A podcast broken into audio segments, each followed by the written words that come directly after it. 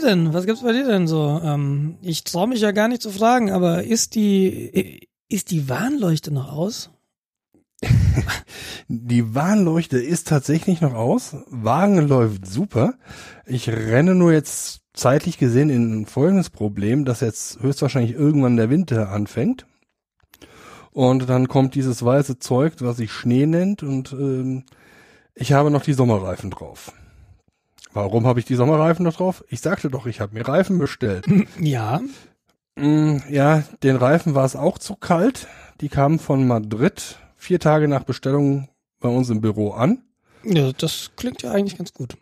Ja, nur dass dann auf der Absenderadresse nicht stand, in welche Firma das geliefert werden soll, in einem großen Bürokomplex. Dann sagt sich der Paketausbringfahrer auch, nee, ich suche jetzt hier nicht die zehn Etagen ab. Das geht wieder zurück. Die sind jetzt gerade zurück Richtung Madrid. Und die werden wahrscheinlich morgen oder übermorgen in Madrid wieder ankommen. Und ich habe immer noch keine Winterreifen. Ähm, Hast du denn noch Interesse an genau diesen Winterreifen? Oder sagst du dir, okay, das ging jetzt schief, jetzt gucke ich woanders, weil der Anbieter Ganz irgendwie ehrlich? verpeilt hat? Zwei Gründe sorgen dafür, dass ich ja immer noch Interesse dran habe. Grund Nummer eins, ich habe einen Gutschein eingesetzt. Ich habe die ultra günstig bekommen dadurch. Die zweite Sache, ich habe die über meine eigene Firma bestellt. Mhm. Das heißt, ich muss ja schon mal grundsätzlich viel, viel ähm, netter zu den ganzen Leuten sein, Okay. weil die wissen, wo ich arbeite. Nachhaltig, Und- würde ich sagen. Sehr nachhaltig. Ja, genau. Da, da muss ich tatsächlich äh, Diplomatie anwenden.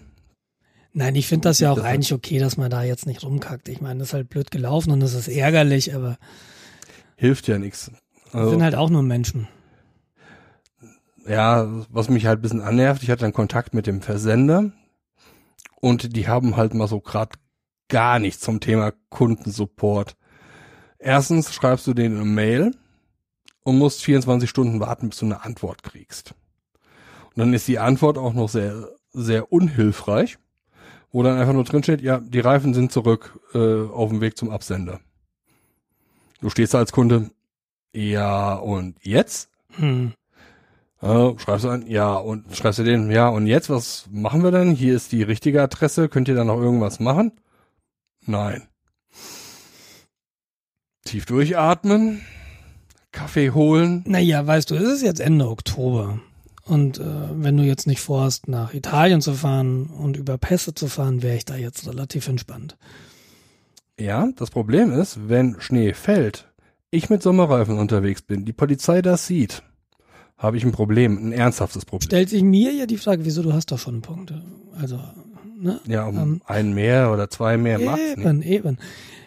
Aber ähm, Diese Das Menschen. wäre nicht mal das Problem, aber ich weiß, was das für ein Unterschied ist, mit Sommerreifen auf Schnee zu fahren und mit Winterreifen auf Schnee zu fahren. Woher weißt du das? Nein, ich möchte dich nicht in Verlegenheit bringen. Nee, das weiß ich einfach, indem ich das getestet habe. Ja, das dachte ich mir. Freiwillig oder unfreiwillig? Freiwillig. Ja, okay. Ja, als ich dann Also- im Januar zum Reifenwechseln fuhr, das, Es ist meistens eher, dass ich im August dann die Sommerreifen draufziehen lasse. ja, genau. Ja, Nee, also das ist definitiv eine sinnvolle äh, Erfindung, diese Winterreifen. ja Sommerreifen- definitiv. Die Frage ist natürlich, ob man sich unbedingt Winterreifen in Madrid bestellen muss. Ja, das ist die moderne Logistik. Nee, das Ich ist, auch, ja, das ist Pfennigfuchserei. wenn man bedenkt, ich habe das auch noch versandkostenfrei bestellt. Globalisierung ist ein, Ähm, ja. ist verrückt. Wie, de, wie dem auch sei, also ich warte da jetzt noch bis Ende des Monats. Das ist nicht mehr lange und dann äh, fahre ich zu meinem Händler, lass von meinem Händler die Sachen draufziehen Mhm. und äh, ja, dann habe ich halt den Gutschein verblasen. Aber irgendwie muss ich ja an meine Sicherheit denken, Mhm. die Sicherheit anderer vor allem. Definitiv. Und da muss ich Aber warte mal ab, vielleicht, vielleicht, äh, vielleicht regelt sich das ja noch rechtzeitig. Also wir haben heute den 25. Du hast noch sechs Tage, wovon zwei Tage Wochenende sind. Genau. Aber äh, wahrscheinlich, ich, ich, ich habe ja immer noch so, ich habe momentan so ein Rennen laufen. Was habe ich zuerst? Das Geld meiner Steuererklärung zurück, die ich Ende April abgegeben habe?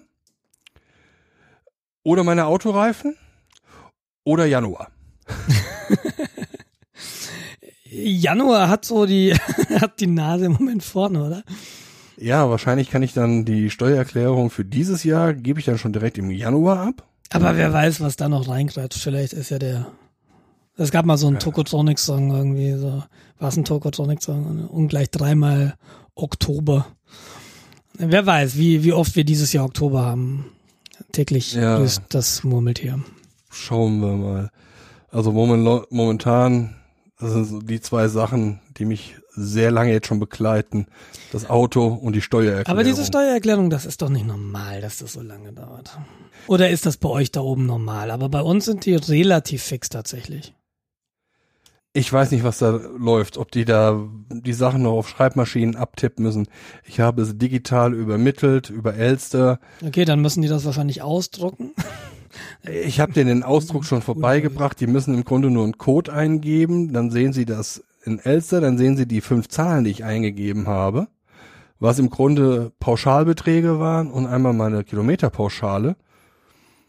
Ja, deshalb. Aber die geben ja, sie in Google ein, die geben sie in ihr Programm rein, was sagt, ja, die äh, 175 Tage, die ich angegeben habe, keine Ahnung, ob die Zahl jetzt stimmt, äh, kommt hin.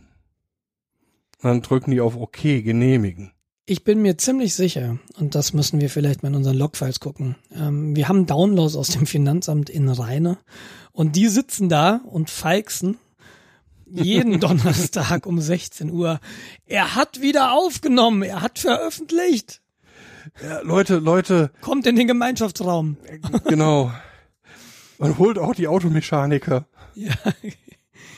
Genau. Das ist wahrscheinlich eine große globale Verschwörung, die es auf mich abgesehen hat. Naja. Und du hast aber was Cooles noch gemacht, außer auf deine Steuererklärung zu warten, weil in der Zeit hattest du ja einige, einige Zeit.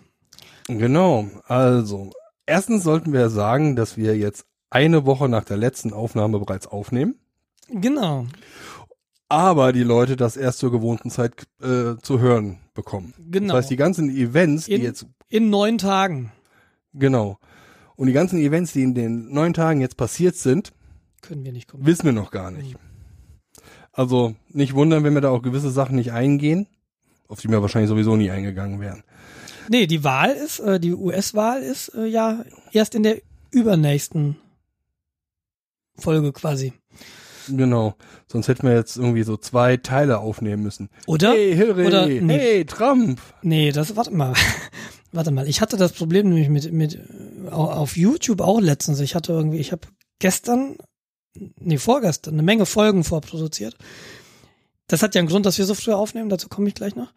So, und da ist mir nämlich auch eingefallen, so am, okay, wir nehmen dienstags auf, am Donnerstag veröffentlichen und die Wahl ist am vierten, oder?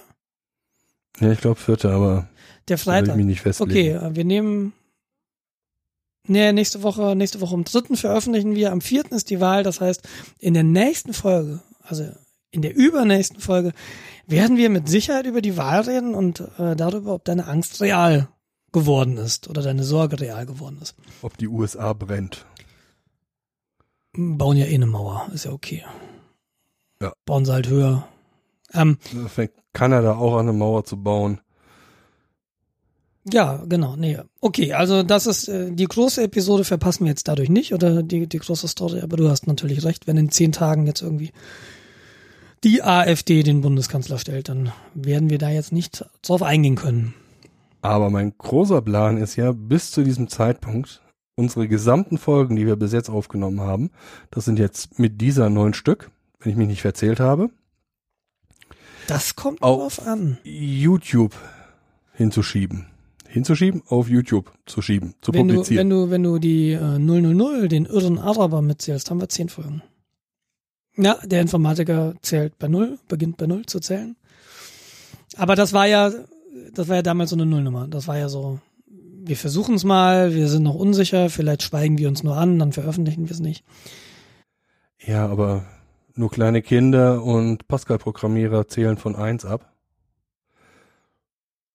Ja, ach, es ist. äh, Wir, da, Wir das werden- Schöne, das Schöne ist ja, wir haben so eine, eine Folge Grace Period. Wenn wir jetzt die hundertste Sendung verpassen sollten. Oder so.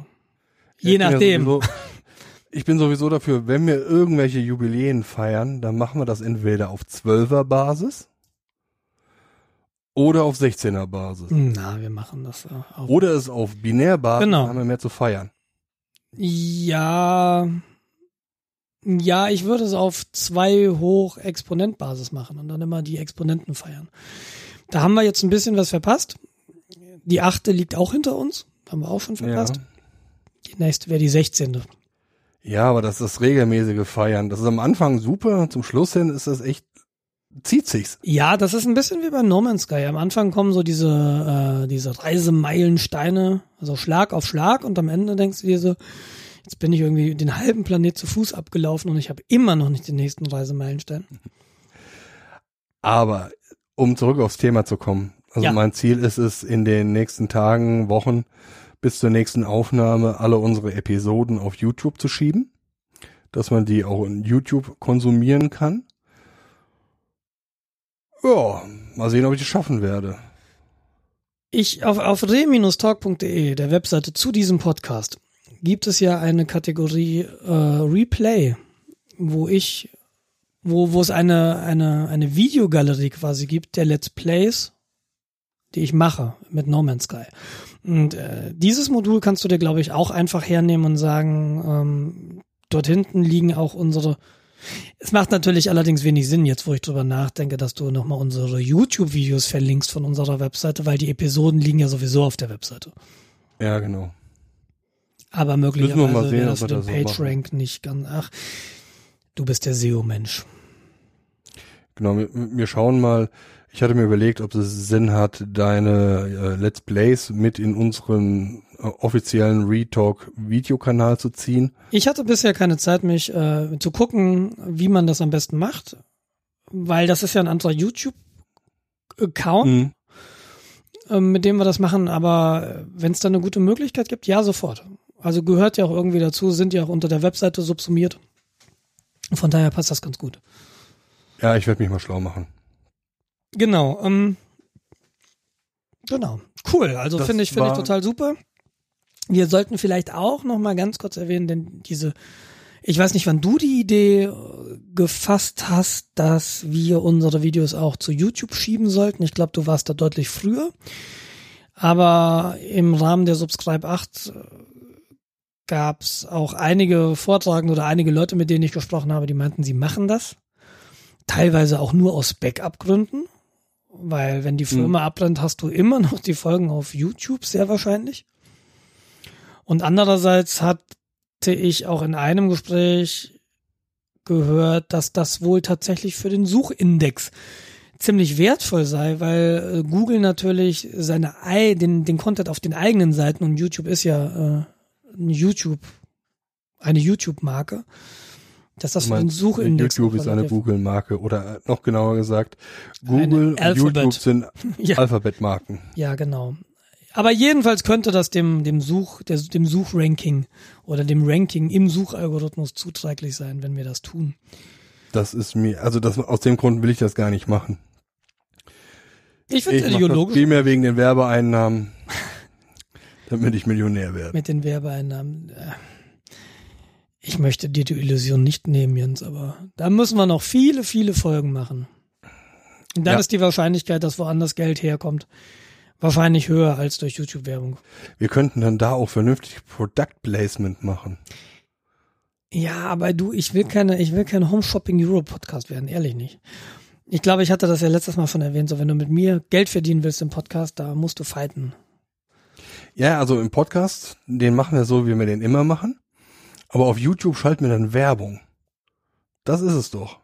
Die Leute auf YouTube sind das dann sowieso gewohnt. Der stört die nicht, sonst würden sie nicht YouTube gucken. Und wir können da, nee, YouTube. Vor allem, wir guckst- können da YouTube den- guckst du nicht, weil Werbung cool ist. YouTube gibst, guckst du, weil, weil du relativ wenig Alternativen hast. ja, das ist richtig. Und warum ich auf Aber- YouTube will, ist halt, ich will, dass, dass, dass meine Fresse da draußen ist. Das ist für mich der Äh, Primärdruck. Okay, ja, okay. ja. Und jetzt hatten wir es natürlich nicht so ähm, in den ersten Folgen, dass wir gesagt haben, ja, wir lassen eine Videokamera mitlaufen. Aber das äh, könnte ich mir vorstellen, dass wir irgendwie auch noch so eine Videospur reinbringen. dass du da eben nicht zwei Stunden lang unser Logo siehst, sondern dass du zwei Stunden lang irgendwas siehst, was sich bewegt, was auch immer das sein könnte, keine Ahnung. Also quasi uns beide. Würde mich interessieren, ob das. Genau, auf jeden Fall irgendwas, was passiert, weil ich bin mir nicht sicher, inwieweit YouTube ein Zugangskanal für Podcasts ist. Wahrscheinlich nee, haben wir, haben wir null Views. Aber lass es uns halt ausprobieren. Wir werden es sehen. Ja, würde mich mal interessieren, wenn äh, unsere Zuhörer da eine Meinung zu haben. Ja. Was sie davon halten, den Podcast auch auf YouTube zu veröffentlichen. Also ist unserer, wir werden sowieso machen.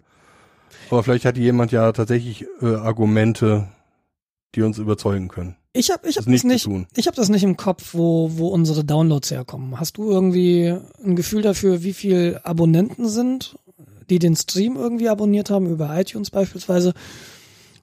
Und wie viele Leute Visitor auf der Webseite sind, die dann vielleicht auch über YouTube kommen könnten? Also die Visitor über ähm, auf der Webseite würden wahrscheinlich nicht von YouTube kommen. Diese YouTube-Sachen werden wir gar nicht auf unserer Webseite tracken können. Das ist richtig, aber was ich sagen will, die Leute, die oder wenn wenn du wenn wir sagen, wenn wir jetzt sehen, 80 Prozent unserer Hörer kommen halt über den Feed, mhm. dann kann ich mir relativ schnell ausrechnen, dass über YouTube kein Hörer kommt oder einer. Wenn wir ja, jetzt, also, wenn wir jetzt sagen, 80 Prozent sind halt so Visitors, die so im Vorbeigehen einfach mal gucken, oh cool, da ist ein Podcast auf der Seite, da klicke ich mal auf den, auf den Webplayer. Dann könnte ich mir vorstellen, dass auch mehr Leute über YouTube kommen, weil das Verhältnis ein anderes ist. Also so Pi mal Daumen äh, ist das etwa 50-50. Okay. Ja. Aus Fehlern wird man klug, also, ne, also wir irren uns empor. Vielleicht klappt's, vielleicht klappt's nicht, aber wir werden also es auf jeden Fall wissen irgendwann. Genau, wir müssen es ausprobieren. Also an der Stelle möchte ich nochmal darauf hinweisen, diesen Podcast kann man auch abonnieren. Es gibt so einen schönen Abonnier-Button über jeder Podcast-Folge. Wenn ihr den klickt, der führt euch ähm, im Grunde eigentlich passend da, wo ihr hin sollt. Sie machen zwei Hörer, äh, zwei Sender, zwei Podcaster sehr, sehr glücklich, wenn sie das tun. Genau. Weil, wie jeder weiß, sind Besucherzahlen das Ding im Internet. Applaus ist des Künstlers Lohn. Das und der Lohncheck. Aber du hast auch was Positives zu vermelden. Ich habe jetzt überhaupt mal was zu vermelden. Du, du, du hast so da reingegrätscht mit deinem Auto und deiner Steuererklärung und ich habe mich so zurückgehalten. Ja, ähm, es gibt was sehr Positives. Ich, ich hatte ja irgendwann mal erwähnt, dass ich bei unserer Audio-Software, dass ich das jedes Mal, wenn ich einen Podcast mit dir mache, neu konfigurieren muss, weil das Template, das ich mir erstellt habe, das ein Template besteht unter anderem aus, aus den Spuren, die wir brauchen zum Aufnehmen. Das ist erstmal meine, das ist deine, das ist vielleicht noch eine Audiospur für Intro, Outro, sowas in der Art. Ähm, ein Template besteht auch aus dem Routing, also wenn du in Mikrofon sprichst, wo kommt der Ton bei mir an, wo geht der wieder raus, das gleiche bei mir. Und diese ganzen Settings in den Spuren, der Effekt, der Equalizer, wie auch immer, ähm, das Ganze kann man speichern als Template. Die Idee ist, dass man dann nicht jedes Mal auf der grünen Wiese anfängt und sagt, ja, ich hätte gerne irgendwie eine Spur lokal auf meinem Audiointerface, eine Spur, die per ähm, Studio-Link reinkommt. Äh, und dann muss ich nicht da jedes Mal den Equalizer applyen. Und dieses Template, das konnte ich mir zwar erstellen, ich konnte es aber nie laden. Immer wenn ich versucht habe, so ein Template zu laden, so ein fertig konfiguriertes, ist meine, meine Software abgestürzt. Und ich mhm. bin ja damals, damals auf der Subscribe 8 zu Ralf Stockmann gegangen, habe ihm davon berichtet, dass das mein Problem sei, in der Hoffnung, er, irgendjemand wäre schon mal mit so einem ähnlichen Problem zu ihm gekommen. Also Ralf Stockmann ist der Mensch, der hinter Ultraschall steht. Das ist quasi ein eine Interface-Modifikation, ein, ein Add-on für Reaper, was die Audio-Software ist im Hintergrund, die aufnimmt.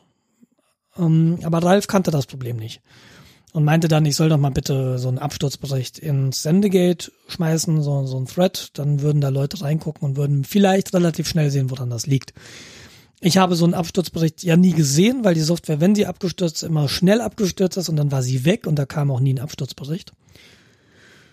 Und wer unseren Podcast kennt und ähm, wer den Namen unseres Podcasts kennt, Re Talk und äh, zwischen Re und Talk ist ein Pipe, ist eine Pipe. Ein Bindestrich, ein Minus. Nee, nicht ein Bindestrich, ein Ach, dieses Pipe, ein, ja, ein, okay. ein Pipe-Symbol, also ein ein vertikaler Strich. Und das habe ich im äh, im Dateinamen des Templates angegeben. Und heute dachte ich mir so, lässt du die Pipe einfach mal weg und siehe da, das Template, was jetzt so heißt, ohne Pipe, äh, kann ich tatsächlich laden und es funktioniert alles 1A. Und darauf muss man jetzt Ah. das war ein Zufallsfund, aber hey, hey, äh, ich habe mir jetzt erstmal ein Template gemacht mit 12 Spuren. Das heißt, wenn wir Podcaster einladen und wir machen hier eine Podcaster-Party, dann kann ich einfach das Template laden und alles ist schon da, alles ist konfiguriert und wir können sofort loslegen. Was eine Menge Zeit spart und was einfach sehr, sehr schön ist, weil ich jetzt weiß, jetzt kann ich mir auch Arbeit machen, äh, das so zu konfigurieren, dass das einfach passt, weil ich hab's das nächste Mal direkt wieder. Ich fange nicht wieder auf der auf der grünen Wiese an. Wenn du weißt, du fängst eh nächstes Mal wieder an, dann gibst du dir halt nicht so die Mühe. Ne? Mhm. Also ich mache das ja so, dass ich es jedes Mal neu konfiguriere.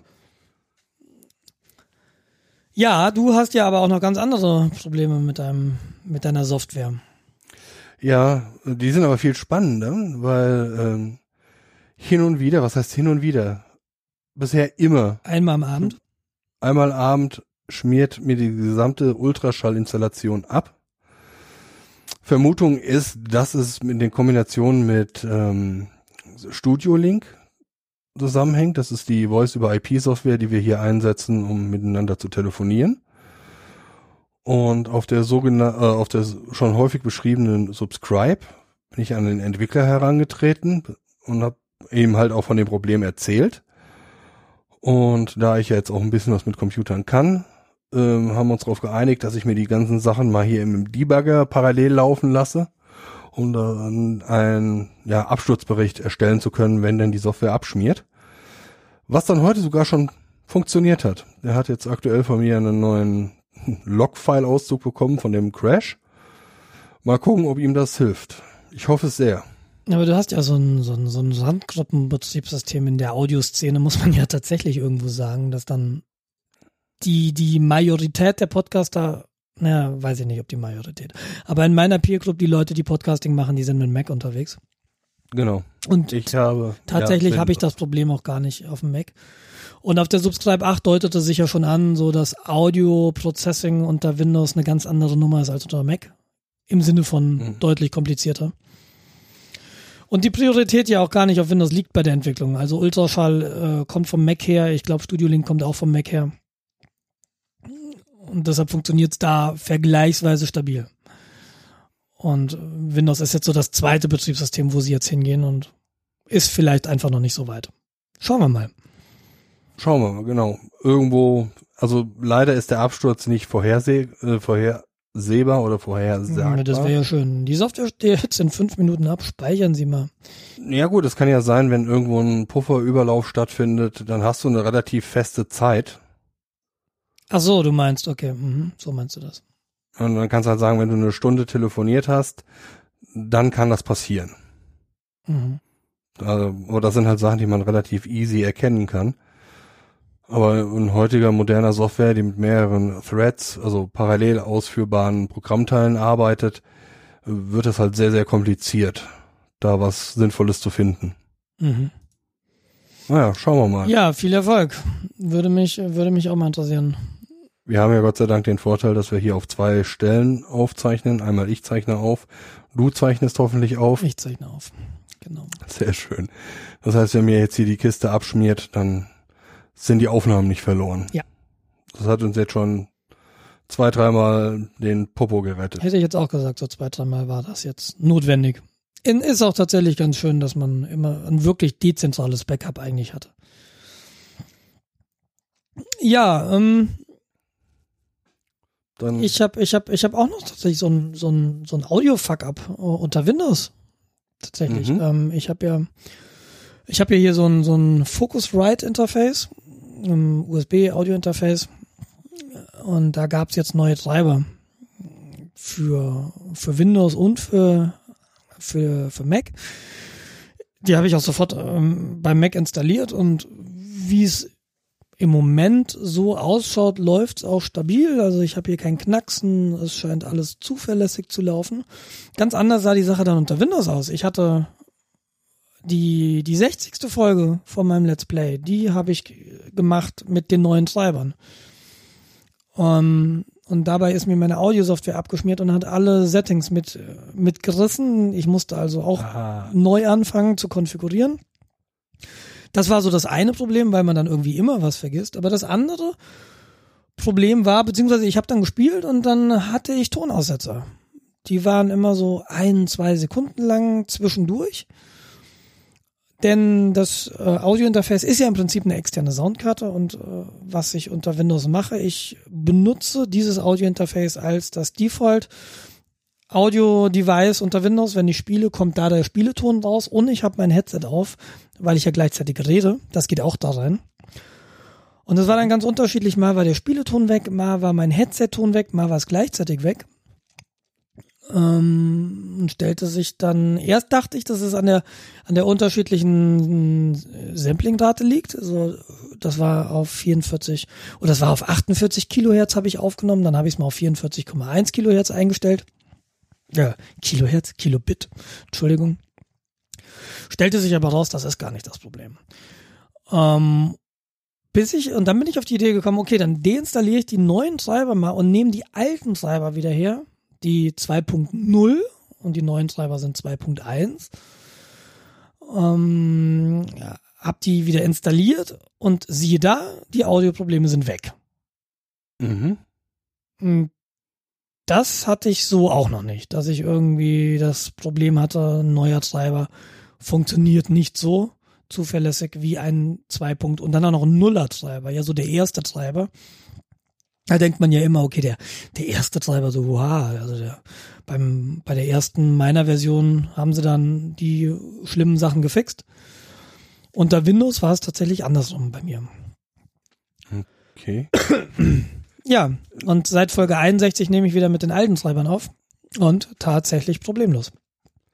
Wahrscheinlich ist das so das typische Windows-Problem, never change running system. Ja, aber das kann es ja nicht sein. Ähm, wobei ich tatsächlich auch von einigen anderen YouTubern gehört habe, dass das Anniversary Update, hieß es Anniversary Update für Windows 10, dass das mächtig reingekrätscht hat und dass das auch einiges kaputt gemacht hat, wohl an Settings, die vorher funktioniert haben.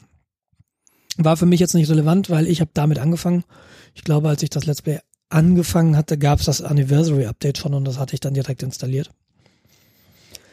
Weiß gar nicht, ob das bei mir drauf ist. Aber ja, möglicherweise bin ich in Zukunft jetzt einfach ein bisschen vorsichtiger. Was das angeht, was neue Treiber angeht. Ja, zumindest konntest du wieder zurück. Ja, das war bei dem Audiotreiber dann da hatte ich tatsächlich auch die Sorge, ja, was ist denn, wenn da irgendwie Teile von dem alten Treiber bleiben und dann vom, äh, vom neuen Treiber bleiben und dann der alte die wiederverwendet, dann habe ich wieder das gleiche Problem. Nee, toi, toi, toi. Ähm, unter Windows funktioniert der neue Treiber also nicht so zuverlässig. Unter, unter Mac bin ich halt jetzt tatsächlich gespannt, aber ich höre jetzt nach, nach einer Dreiviertelstunde Aufnahme ungefähr nichts, was auf irgendwie Probleme hindeutet.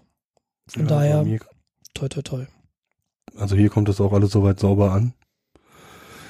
Die Ausschläge sehen gut aus. Ja. Mein Ausschlag sieht auch gut aus. Im Übrigen, was, was mich sehr gefreut hat, ich, ich hatte ja schon Feedback bekommen auf der Subscribe 8 für das Let's Play, was mich sehr gefreut hat.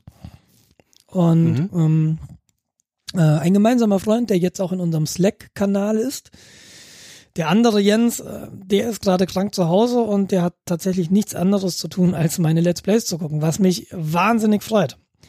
Gott, der Arme, und, und weil ich, er krank ist. Ja. und ich, ich musste heute doch sehr laut lachen, als er sagte, diese Folge, wo ich auf der Suche nach, weiß ich nicht, Titan, glaube ich, war. Ja, die hätte ihn wahnsinnig gemacht, weil er schreit die ganze Zeit, da ist doch, da ist doch, und ich dann immer wieder dran vorbei. Aber äh, doch, kann ich mir gut vorstellen. das war ja so die, die, die Art und Weise der Kritik, die auch dieser, dieser dritte Jens, der mich auf der Subscribe angesprochen hatte, angebracht hat. Von wegen, äh, unten rechts steht, was du machen sollst und du ignorierst das einfach über zehn Folgen lang. Ich hab's halt echt nicht gesehen. Aber ich finde das gut. Ich meine, ich habe deine Folgen, gucke ich auch stückweise an. Und dann jedes Mal, wenn du dann irgendwas machst und ich denke so, Alter, nicht wegwerfen, das brauchst du doch gleich. Es hat doch eben da gestanden. Nein. Ja, ich, ich will jetzt nicht spoilern, aber in den nächsten Tagen und wenn diese Episode, wenn diese Aufnahme hier veröffentlicht wird, ist die Episode auch auf YouTube von draußen.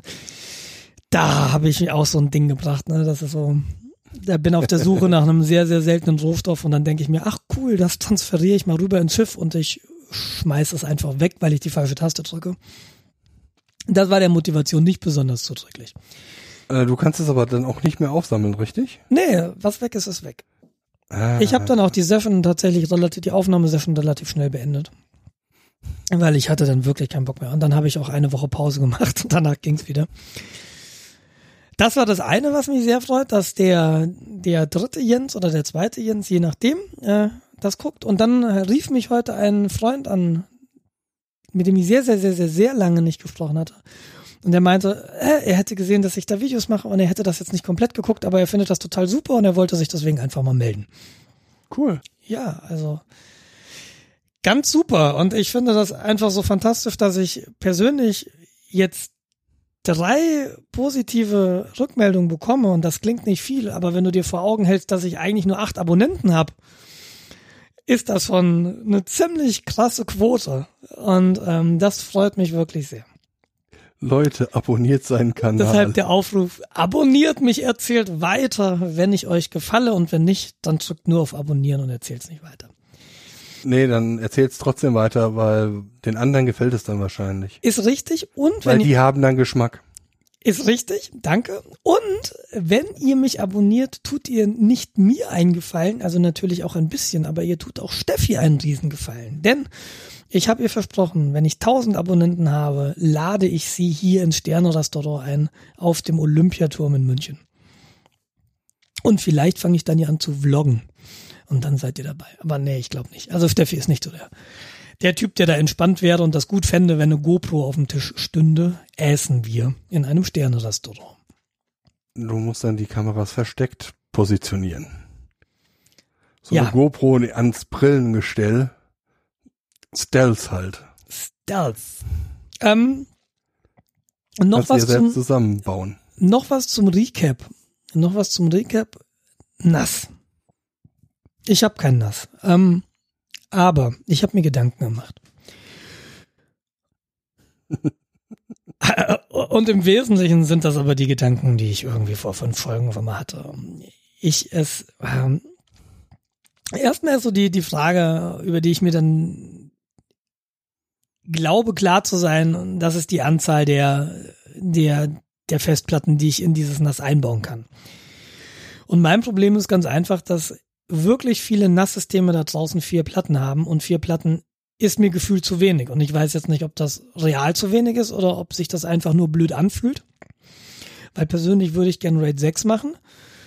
Im Endeffekt habe ich dann halt nur die Kapazität von zwei Festplatten in einem Viererverbund. Andererseits mhm. kann man ja sagen, okay, wenn du eh nur vier, vier Platten hast, ist die Wahrscheinlichkeit, dass zwei gleichzeitig ausfallen, nicht so besonders hoch. Da kämst du mit einem RAID 5 eigentlich auch schon weit. RAID 5 äh, ist eine Platte als Backup. Bei RAID 6 hast du zwei Platten, die für Backup-Zwecke benutzt werden. Das heißt, wenn bei RAID 6 können zwei Platten parallel ausfallen, bei RAID 5 kann eine Platte parallel ausfallen. Also eine Platte ausfallen, ohne dass es Datenverlust gibt. Da hätte ich dann also die Kapazität von drei Festplatten zur Verfügung. Andererseits denke ich mir, hm, auch drei Festplatten ist jetzt nicht so die Menge. Und Wäre es nicht irgendwie cool, ein Achter-System zu haben oder sogar ein Zwölfer-System zu haben? Ich muss die ja nicht von Anfang an befüllen, aber ich habe halt die Freiheit zu sagen, okay, ich starte mit vier Festplatten. Und wenn das mhm. NAS dann voll ist, dann stecke ich einfach ein, zwei, drei Festplatten dazu. Wenn ein Vierer voll ist, ist es voll. Dann habe ich ein Problem. Ja. Nee, hast du nicht. Weil dann holst du ja nächstes Vierer. Ja, genau, aber dann, dann fängst du mit dem nächsten, dann fängst du mit dem nächsten, äh, mit, mit dem zweiten Nass an. Oder du machst das folgendermaßen, du holst hier einen Vierer. In der Zeit, die du brauchst, um das voll zu machen, hast du das Geld angespart für einen Zwölfer, weil unterm Strich ist es halt so, du wirst nie genug Festplattenspeicher haben. Hm, ja, das weiß ich nicht. Naja, Doch, irgendwann ist es halt voll. Ja, wenn du jetzt äh, Sachen für YouTube produzierst, weißt selbst, das äh, frisst Gigabytes äh, ohne Ende. Das, das, das ist schon richtig. Ähm, das ist schon richtig. Aber wenn ich jetzt, rechnen wir mal kurz mit, sagen wir mal ein vierter Nass, gehen wir mal davon aus, ich würde im RAID 5 betreiben, ich hätte also drei Festplatten, gehen wir mal davon aus, ich würde richtig viel Geld investieren und würde mir vier, acht Terabyte Platten holen, dann hätte ich also in einem Vierer-System 24 Terabyte zur Verfügung. Von diesen 24 Terabyte würde ich gern 10 Terabyte schon mal gleich abziehen und exklusiv für Time Machine verwenden hier im Netzwerk. Dass diese ganzen Macs, die hier im Netzwerk rumschwirren, einfach mal da hinten so einen Platz haben, wo sie backuppen, hin backuppen können. Ich habe hier eine mhm. Time Capture rumlaufen, rumliegen, die zwei Terabyte ist. Die ist jetzt schon alt und die ist auch schon äh, die Hälfte ihrer Lebenszeit eigentlich schon wieder voll. Und ich fände es einfach schön, wenn da mal 10 Terabyte wären, weil das hält. So, dann habe ich aber im Endeffekt nur noch 14 Terabyte auf dem NAS.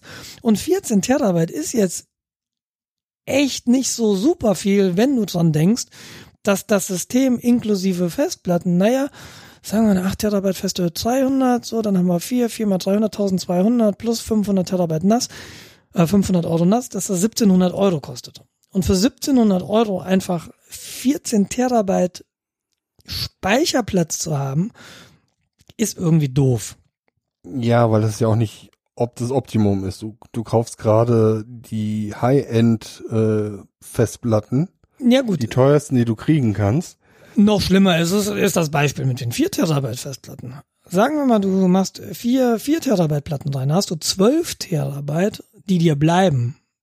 Da kannst du nicht 10 Terabyte für Time Machine reservieren. Das und, ist richtig. So, und dann überlege ich mir, okay, wenn ich eh nur 6 Terabyte reservieren kann und 6 Terabyte, da bleiben eh nur 6 Terabyte dann für Daten. 6 Terabyte für Daten, da kaufe ich mir halt eine 6 Terabyte Platte und schieb sie in den Mac Pro, fertig. Brauche ich kein NAS. Weißt du, das ist der Punkt. Ja. Es fühlt sich nicht gut an, so ein, so ein 4-Bay-NAS. Es gibt auch welche mit 8. Ja, stimmt. Also 6 und 8 sind noch äh, häufig vertreten. Sechs. Das ist ja noch eine Alternative. Ja. Ab Weil 8 fange ich an nachzudenken. Nee, das stimmt. Also 12er würde ich jetzt sagen, ist wirklich übertrieben. Erst einmal. Mhm. Weil der kostet ja, allein das Nass wird ja wahrscheinlich so 1, 2 bis 2, 2 irgendwas kosten. 1, 2. Mhm. Ja, okay. Ja, ich rede vom Synology äh, 24, 15 plus. In dem Falle. Und das aktuelle Synology, was ich 916 Plus, was so ein 4-Bay ist, du kannst allerdings noch eine 5-Bay-Erweiterung dazu kaufen. Das ist natürlich eine Alternative. Die Erweiterung ist dann im Wesentlichen ein Laufwerksgehäuse, wenn du so willst. Mhm. Das Problem bei dem DS 916 Plus ist, die Erweiterungseinheit sieht anders aus als das NAS. What the fuck? Und dann hast du da irgendwie wieder so einen inhomogenen Zoo an Geräten im Schrank stehen. Alternative wäre 1515 Plus. Das ist auch ein Gerät aus dem letzten Jahr. Da sieht das 1515 Plus ist ein 5 Bay und da kannst du zwei Erweiterungseinheiten anschließen. Die sehen dann aber genauso aus wie die Haupteinheit. Mhm. Aber da habe ich auch wieder zwei Gehäuse und das Schöne wäre halt tatsächlich so ein Gehäuse zu haben. Oder du nimmst einen Schrank mit einer Tür, wo man nicht durchgucken kann. Nee, das ist. Und dann ist das Aussehen egal. Ja, aber wenn du einen Schrank mit der Tür, dann hast du wieder so ein Belüftungsproblem. Also die, die Dinger stehen halt hier im Flur auf einem offenen Regal, da würden sie zumindest erstmal stehen und dann muss es aussehen. Finde ich. Okay. So. Nass, das war das. Ich, ich bin ja mittlerweile tatsächlich so weit, dass ich sage, ich möchte so eine Fertiglösung. Weil ich eigentlich so ein bisschen von der Idee runter bin, ich baue mir das selbst, das wäre zwar hardwaretechnisch cooler, allerdings kriege ich das, glaube ich, im Eigenbau nicht so leise hin und zweimal nicht so stromsparend. Ja. Wobei, das neue FreeBSD ist released, FreeBSD 11. Hm. Hätte ja, ja schon gut. Lust, so ein bisschen. Aber wie? Ja, dann hast nee. du aber was, dann hast du das Rad nochmal erfunden. Na, das, da, da gibt's ja, ähm, es gibt, ist es FreeNAS? heißt, glaube ich, die Distribution. Das ist ähm, eine Distribution, die alles mitbringt, die auch ein Webinterface mitbringt, die installierst du und dann hast du quasi nass und unten drunter läuft halt ein FreeBSD mit ZFS. Hm, Okay. Kannst du machen. Allerdings, ich mag halt die Idee, okay, du kaufst in, du gehst zu Synology, kaufst dir so ein Ding, dann hast du irgendwie Hot-Plugging da drin, du kannst äh, alles mögliche ist da halt schon bei und es ist leise, man liest nur Gutes von den Dingern. Und im Endeffekt können die halt alle zu viel. Für mich ist es erstmal nur ein Speicherplatz für Daten. Ich mache damit nichts weiter. Ich brauche keine IP-Camps, die ich darüber ansteuern kann. Das muss kein Groupware-Server sein, das muss kein Mail-Server sein. Das muss keine Videos transkodieren und an einen Beamer streamen. All das habe ich im Moment nicht den Anwendungsfall. Vielleicht kommt der, wenn du dann eh so ein Ding da stehen hast, fängst du an zu überlegen, okay, für was kann ich es eigentlich noch nutzen? Möglich, weiß ich nicht. Na gut, ich, ich habe meinen das ja tats tatsächlich auch als Media-Streaming-System. Mhm. Und also schon nicht schlecht. Glaube ich, wenn man einen Fernseher hat oder ein Wiedergabegerät, was uns ja fehlt. Ja, Monitor. Okay. Also ich äh, streame notfalls halt auch aufs Handy, PC und mein Fernseher kann das sogar auch. Aber den habe ich, habe ich seit einem Dreivierteljahr nicht mehr angehabt. Als wir hier eingezogen sind, da hatte Steffi mal die Idee aufgebracht, dass wir vielleicht doch mal einen Beamer anschaffen könnten. Weil, Mhm. wenn wir gemeinsam Filme gucken, und das tun wir sehr selten, aber möglicherweise tun wir es auch nur deshalb sehr selten, weil wir dann gemeinsam vor einem Bildschirm sitzen. Und das war bisher halt immer ein 13 Zoll Bildschirm. Das war nämlich der romantisch. größte Laptop-Bildschirm, den wir hatten. Mittlerweile ist es ja so, dass hier ein Mac Pro rumsteht mit einem ernstzunehmenden Bildschirm, aber die Frage ist, willst du dich davor setzen? Weil im Bett liegen oder auf der Couch liegen ist natürlich auch nochmal gemütlicher, als so auf Stühlen vor einem Schreibtisch zu sitzen, auf dem ein Monitor steht. Ja. Deshalb, aber dann, wenn du dann irgendwie nach Beamern guckst, das wäre auch nochmal so ein Aufruf an, an unsere Hörer da draußen, die sich damit so ein bisschen auskennen. Ähm, was gibt's denn für empfehlenswerte Beamer? Was muss man denn anlegen und welche Technik braucht man denn tatsächlich? Ich glaube, unter Full HD würde ich jetzt nicht mehr gehen, Ja. aber 4K ist möglicherweise einfach noch zu viel. Denn wichtige Information bei uns, wir haben keine Rollläden, das heißt, wir können, wir haben auch keine Vorhänge. Wir können nicht verdunkeln, wir bräuchten also einen relativ lichtstarken Beamer. Und Full HD sollte es dann doch sein. 4K nicht, aber Full HD. Aber da kenne ich mich gar nicht aus. Aber die, die ich bei Amazon sehe, das ist so ein mittlerer dreistelliger Betrag, wo du dann anfangen kannst, wo es interessant wird. Auch an den Ja. Bewertungen, die dann gute Bewertungen haben und so. Also wenn du lichtintensiv brauchst, dann, dann wird das schon schnell vierstellig. Und du musst halt bedenken, Abstand des Licht des, des Beamers und der Wand, auf der du projizieren möchtest. Mhm. Da gibt es dann auch gewisse Einschränkungen. Du kannst es nicht irgendwie 20 Zentimeter vor die Wand setzen. Also einen normalen Beamer, da brauchst du spezielle Beamer, Mhm. die eine spezielle Optik haben. Okay, den Platz, den Platz hätten wir tatsächlich. Und ich glaube auch, dass ich ihn nicht tagsüber nutzen würde, weil wenn wir Filme gucken, glaube ich eher abends, wenn das Kind im Bett ist.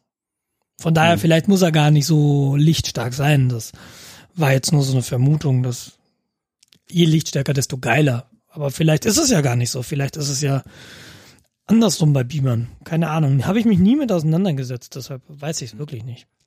Ja, ich, für mich kommt es halt nicht wirklich in Frage, weil Mhm. mir reicht halt mein 19 Zoll Bildschirm fast schon. Mhm. Weil ich sitze ja in Nasenspitzenreichweite davon entfernt. Ja. Aber vielleicht haben wir ja ein paar Hörer, die sich da ein bisschen besser auskennen und Tipps geben können. Was mich auch so ein bisschen reizen würde, wenn ich dann eh schon einen Beamer habe, dann könnte man auch mal wieder nach einer Nintendo-Konsole gucken, weil ich hätte ja schon gern wieder Super Mario Kart. Ist ja für mich so das Killerspiel für Nintendo-Konsolen. Super Mario Kart rockt einfach. Kann man ja dann auch auf eventuell anderen äh, technischen Systemen spielen. So Emulatoren. Mm, Ja. Damals in Marburg habe ich mir tatsächlich mal alle Nintendo-Konsolen, die es damals gab, und das war von Super Nintendo bis GameCube tatsächlich, habe ich sie mir alle auf Ebay zusammengekauft wegen des Spiels. Krank. Nein, tolles Spiel. Und ich habe, ich bin ähm, tatsächlich gestern erst über meinen Schatten gesprungen. Ich habe ja ein MacBook Air aus 2011, glaube ich. Ähm, dass ich, Mhm. äh, die, die Bauform des MacBook Air mag ich sehr gern. Das, das ist ein 13 Zoll MacBook Air. Die MacBook Airs sind halt super, super dünn und super leicht. Das 2011er Modell war das letzte Modell, was noch 4 GB RAM hatte. Das danach hatte 8 GB. Und mein spezielles Modell hatte die Krankheit, dass die Tastatur halb ausfällt. Mhm. Also einfach nicht geht. Und ich hatte das mal erwähnt, ich war deshalb mal im Laden da der Reparaturkostenvoranschlag war so um die 350 oder 400 Euro, ich weiß es nicht mehr ganz genau. Und das ist natürlich für einen Laptop, der nur 4 GB RAM hat und irgendwie fünf Jahre alt ist, jetzt nicht wirklich diskutabel. da war der RAM schon verlötet, ne? Da war der REM, genau, der ist verlötet. Ähm, und ich habe jetzt so ein bisschen immer mal bei eBay geschaut, was, was kriegst du da? Das Problem mit diesen MacBook Airs ist halt, dass die Tastatur mit dem Topcase verklebt ist. Die ist hintergrundbeleuchtet, was total nett ist, aber du kannst sie eben nicht einfach austauschen. Und äh, viele, in vielen Foren wird dann geschrieben, ja, du kannst dir zwar so eine Tastatur kaufen, aber du musst irgendwie deine Hintergrundbeleuchtung abmachen und die kriegst du nie wieder drauf. Das heißt, die reparierte Version hat dann keine Hintergrundbeleuchtung. Und für mich ist die hintergrundbeleuchtete Tastatur auf einem Mac halt wahnsinnig viel wert, weil ich oft im Dunkeln sitze, abends mal ähm, Laptop auf dem Bein und da was schreiben will und da ist einfach beleuchtete Tastatur großartig und auf die will ich nicht verzichten. Die Alternative ist, du kaufst dir bei eBay oder sonst wo einen Topcase. Das ist so, so diese, diese obere Handballenauflage und da ist die Tastatur schon drin.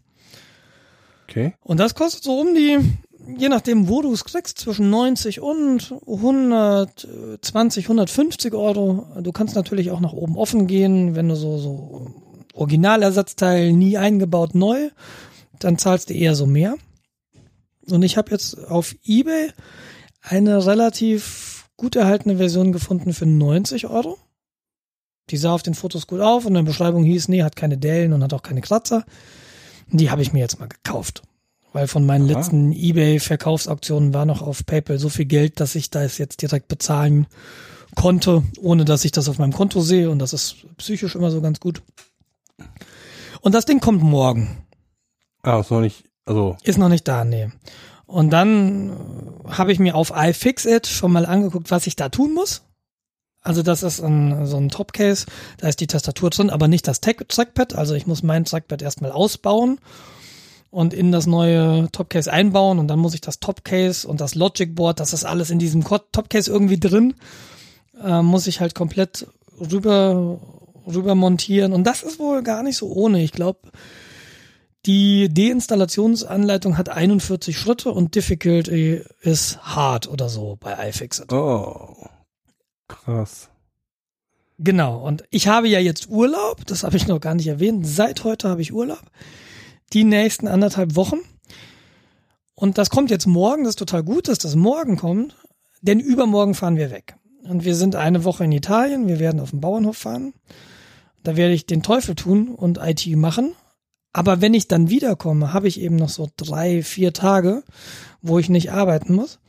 Und da werde ich mich vielleicht einfach mal einen Nachmittag einschließen und werde dann mal versuchen, ob ich das MacBook Air wieder reaktiviert bekomme.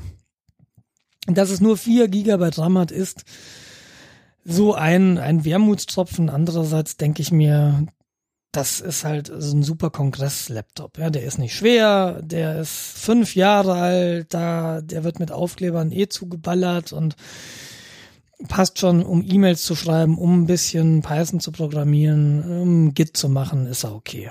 Darauf werde ich nicht Videos rendern, darauf werde ich vielleicht keine Podcasts aufzeichnen. Und dafür Aber sollte es dann vielleicht okay sein. Das sollte ja funktionieren. Genau. Hat immerhin schon 256 Gigabyte internen Speicher. Also So, SSD. Das ist, meinst Festplatte, ja. nee, SSD, nicht Festplatte. Ja, Schnelle ist für mich Ja. Festplatte. Ja, nee, signifikant. Permanent Speichermedium. Genau, es hat, äh, es hat eine hinreichend große Festplatte. Denn 256 Gigabyte, die habe ich auch in meinem jetzigen MacBook Pro, das ich von der Arbeit habe. Äh, das ist nicht, nicht die Masse, aber es reicht. Aber du willst das auch sicherlich filmen, wenn du das reparierst. Dass Tatsächlich- so ein, zwei Kameras aufstellt. Ja, tatsächlich habe ich diese ein, zwei Kameras nicht. Ähm, ich behaupte, die hast du. Wetten nicht? Wetten doch? Wetten nicht? Du hast wie viele Telefone in deinem Haushalt? Wie viele iPads? Okay, ich habe, okay, alles klar. Gewonnen. Hast recht, gewonnen. Nee, aber ich ähm, weiß nicht, ob ich das wirklich filmen wollen würde. Weiß ich noch nicht genau, habe ich mir noch keine Gedanken Wäre bestimmt für alle Außenstehenden super lustig. Man würde bestimmt sehr viele neue Worte lernen. Ja, aber wer guckt sich das an? Also ich meine, wenn, da, wenn die wenn die iFixit-Anleitung 41 Schritte hat, dann ist die Demontage, dauert bestimmt eine Stunde. Ja, das schauen sich dann die Leute an, die selbst vor dem Problem stehen und äh, eventuell was davon lernen. Ich habe noch keine Literaturrecherche gemacht, aber ich würde tippen, dass es auf YouTube bereits Video gibt. Aber ich weiß es nicht. Garantiert. Aber deins wird wahrscheinlich besser sein. Ja, ich weiß noch nicht. Aber das wäre ein idealer Anlass, um sich mal eine neue GoPro zu kaufen. Genau. Geh- Schraubst dir die GoPro an die Stirn, dann sieht man Ja, noch genau, was du machst. genau. Und wo ich hingucke. Genau.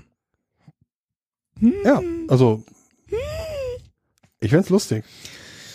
Schauen wir mal. Vielleicht nehme ich es tatsächlich mal auf, aber ob es das jemals on air schafft, das mag ich nicht versprechen. Das kann ich nicht versprechen. Ach, ab 100 Abonnenten wird's veröffentlicht. Komm. Ja, Du sagtest, das waren die losen du- Enden. Wow. Ja, das war jetzt Stunde, gut eine Stunde Recap. Das war Recap. Brauchst jetzt Urlaub. So, satteln wir die Schildkröte. Weiter geht's. Ähm, ja, ich weiß nicht. Du sagtest ja schon Urlaub und das ist ja auch der Grund, warum wir halt vor, vorzeitig aufzeichnen. Wie gesagt, ich bin absolut tiefenentspannt. Ich habe gebadet, ich habe guten Abendtee. Ich muss diese Folge hier nicht schneiden, das machst du. Yay! Ich habe die ganze Nacht Zeit. Ich muss morgen nicht früh raus. Ich war schon, aber was soll's. Ja, Mai. Bin ich halt um 10 erst in der Firma. Ja, die letzte Nacht, meine letzte Nacht, äh, war auch absolut fies. Also, uns ist nämlich ein, oder mir ist ein Missgeschick passiert. Ich hatte gestern Abend, habe ich auf die Kleine aufgepasst, weil Steffi gearbeitet hat. Und ich hatte irgendwie nicht auf dem Schirm, dass unsere, unsere Milchvorräte relativ erschöpft waren. Und da sind mit Ach und Krach habe ich noch zwei Flaschen für sie rausgekriegt oder so diese zwei Abendportionen. Aber Mhm. sie war ja krank und sie ist immer noch so ein wenig krank. Sie hat noch ein paar Blasen im Mund offenbar. Das heißt, sie isst nicht viel, weil das weh tut. Sie ernährt sich also zurzeit hauptsächlich von so weichen Sachen und Milch. Und ich hatte dann die Sorge, als ich gestern die zweite Milchflasche machte und so den letzten Tropfen Milch in diese Flasche tropfen sah und es war 21 Uhr, da dachte ich schon, ob das gut geht, ob sie über die Nacht kommt mit der Flasche. Long story short, nein, sie ist nicht über die Nacht gekommen. Und wir haben die Nacht wirklich eine Menge diskutieren würden. Und weißt du, wenn du diesem Kind um 4 Uhr nachts sagst, hör mal, ich habe keine Milch, ich muss erst einkaufen gehen, aber gerade geht's nicht, ähm, ist das, äh, ist, ist so ein Kind relativ verständnislos. Verständlich, ja. Hat dazu geführt, dass ich um 4.40 Uhr gesagt habe, so, ich stehe jetzt auf. Und ich war tatsächlich heute Morgen so immens früh im Büro. Das ist immer ganz schön. Wir haben, äh, ich muss eine Menge, durch eine Menge Zwischentüren vom Hauptgang in, in mein Büro. Ich glaube, das sind zwei oder sogar drei Zwischentüren, durch die ich muss. Und die sind morgens um halb sechs noch geschlossen. Und da muss ich dann immer mit meinem digitalen Schlüssel hingehen, so, das ist ein ganz komisches Gefühl. Ich kann nicht einfach durch Türen gehen, wie ich das sonst gewohnt bin, sondern ich muss wirklich einfach jede Tür entriegeln, weil ich sonst da nicht durchkomme, weil es ist nicht vorgesehen, dass man um 6.30 Uhr arbeitet. Ähm, ist aber interessant zu merken, weil sehr viele Kollegen dann doch vergleichsweise früh da sind. So um halb acht ist das LRZ schon sehr belebt. Das hätte ich jetzt gar nicht gedacht. Aber dann kriege ich ja sonst so nicht mit eigentlich, wenn, weil normalerweise, wenn ich früh bin, bin ich so um acht im Büro. War insofern ganz schön, weil ich heute Abend auch Fiene Dienst hatte. bevor wir jetzt aufgenommen haben. Und trotzdem ich eben um 16 Uhr aus dem Büro weg musste, habe ich es geschafft, heute Plusstunden zu machen, was fantastisch ist. Ich gehe also mit einer sehr positiven Bilanz aus dieser Woche, was Stunden angeht. Und was auch alles andere angeht. In den Urlaub. Sehr, sehr cool.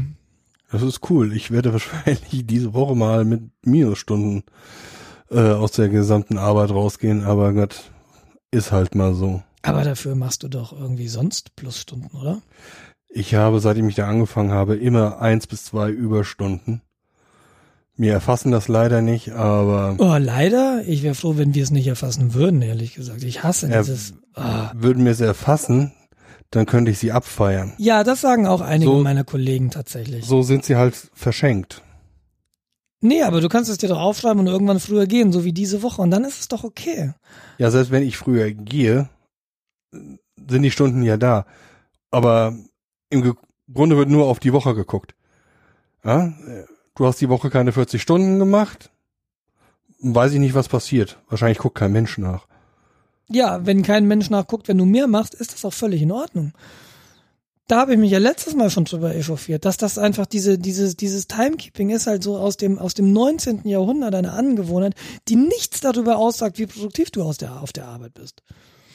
Gott sei Dank. Du könntest irgendwie den ganzen, den ganzen Tag private Python-Projekte vorantreiben und keiner wird's merken, aber du bist halt da und bist eingebucht.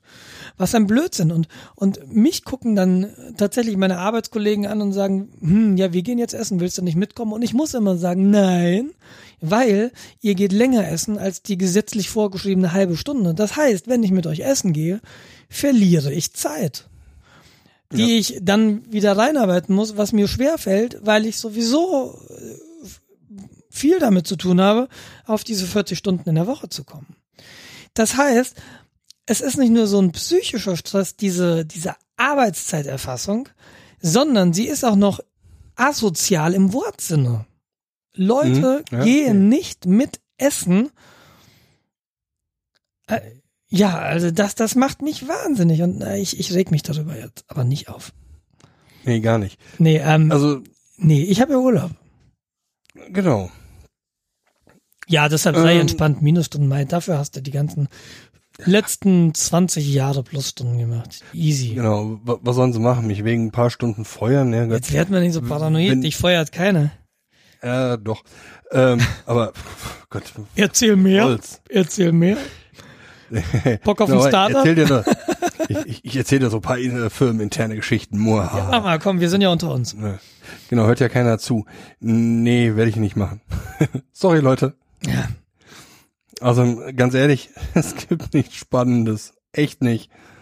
Ja, wie gesagt, Das also ist Softwareentwickler. Also wir äh, kochen auch nur mit Wasser und ja, Sekt.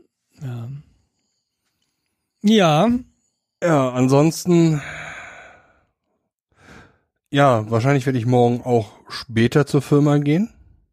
Ich werde wahrscheinlich morgen zum Arzt gehen. das ist so interessant, sorry, ganz kurz so, morgen in die Firma und ich denke mir so, hä, wieso? Ach so, ist ja erst Dienstag. Ah, Moment. ja, Ich bin nicht Zentrum von allem. Ja, ja, hm. Nicht alle haben Urlaub.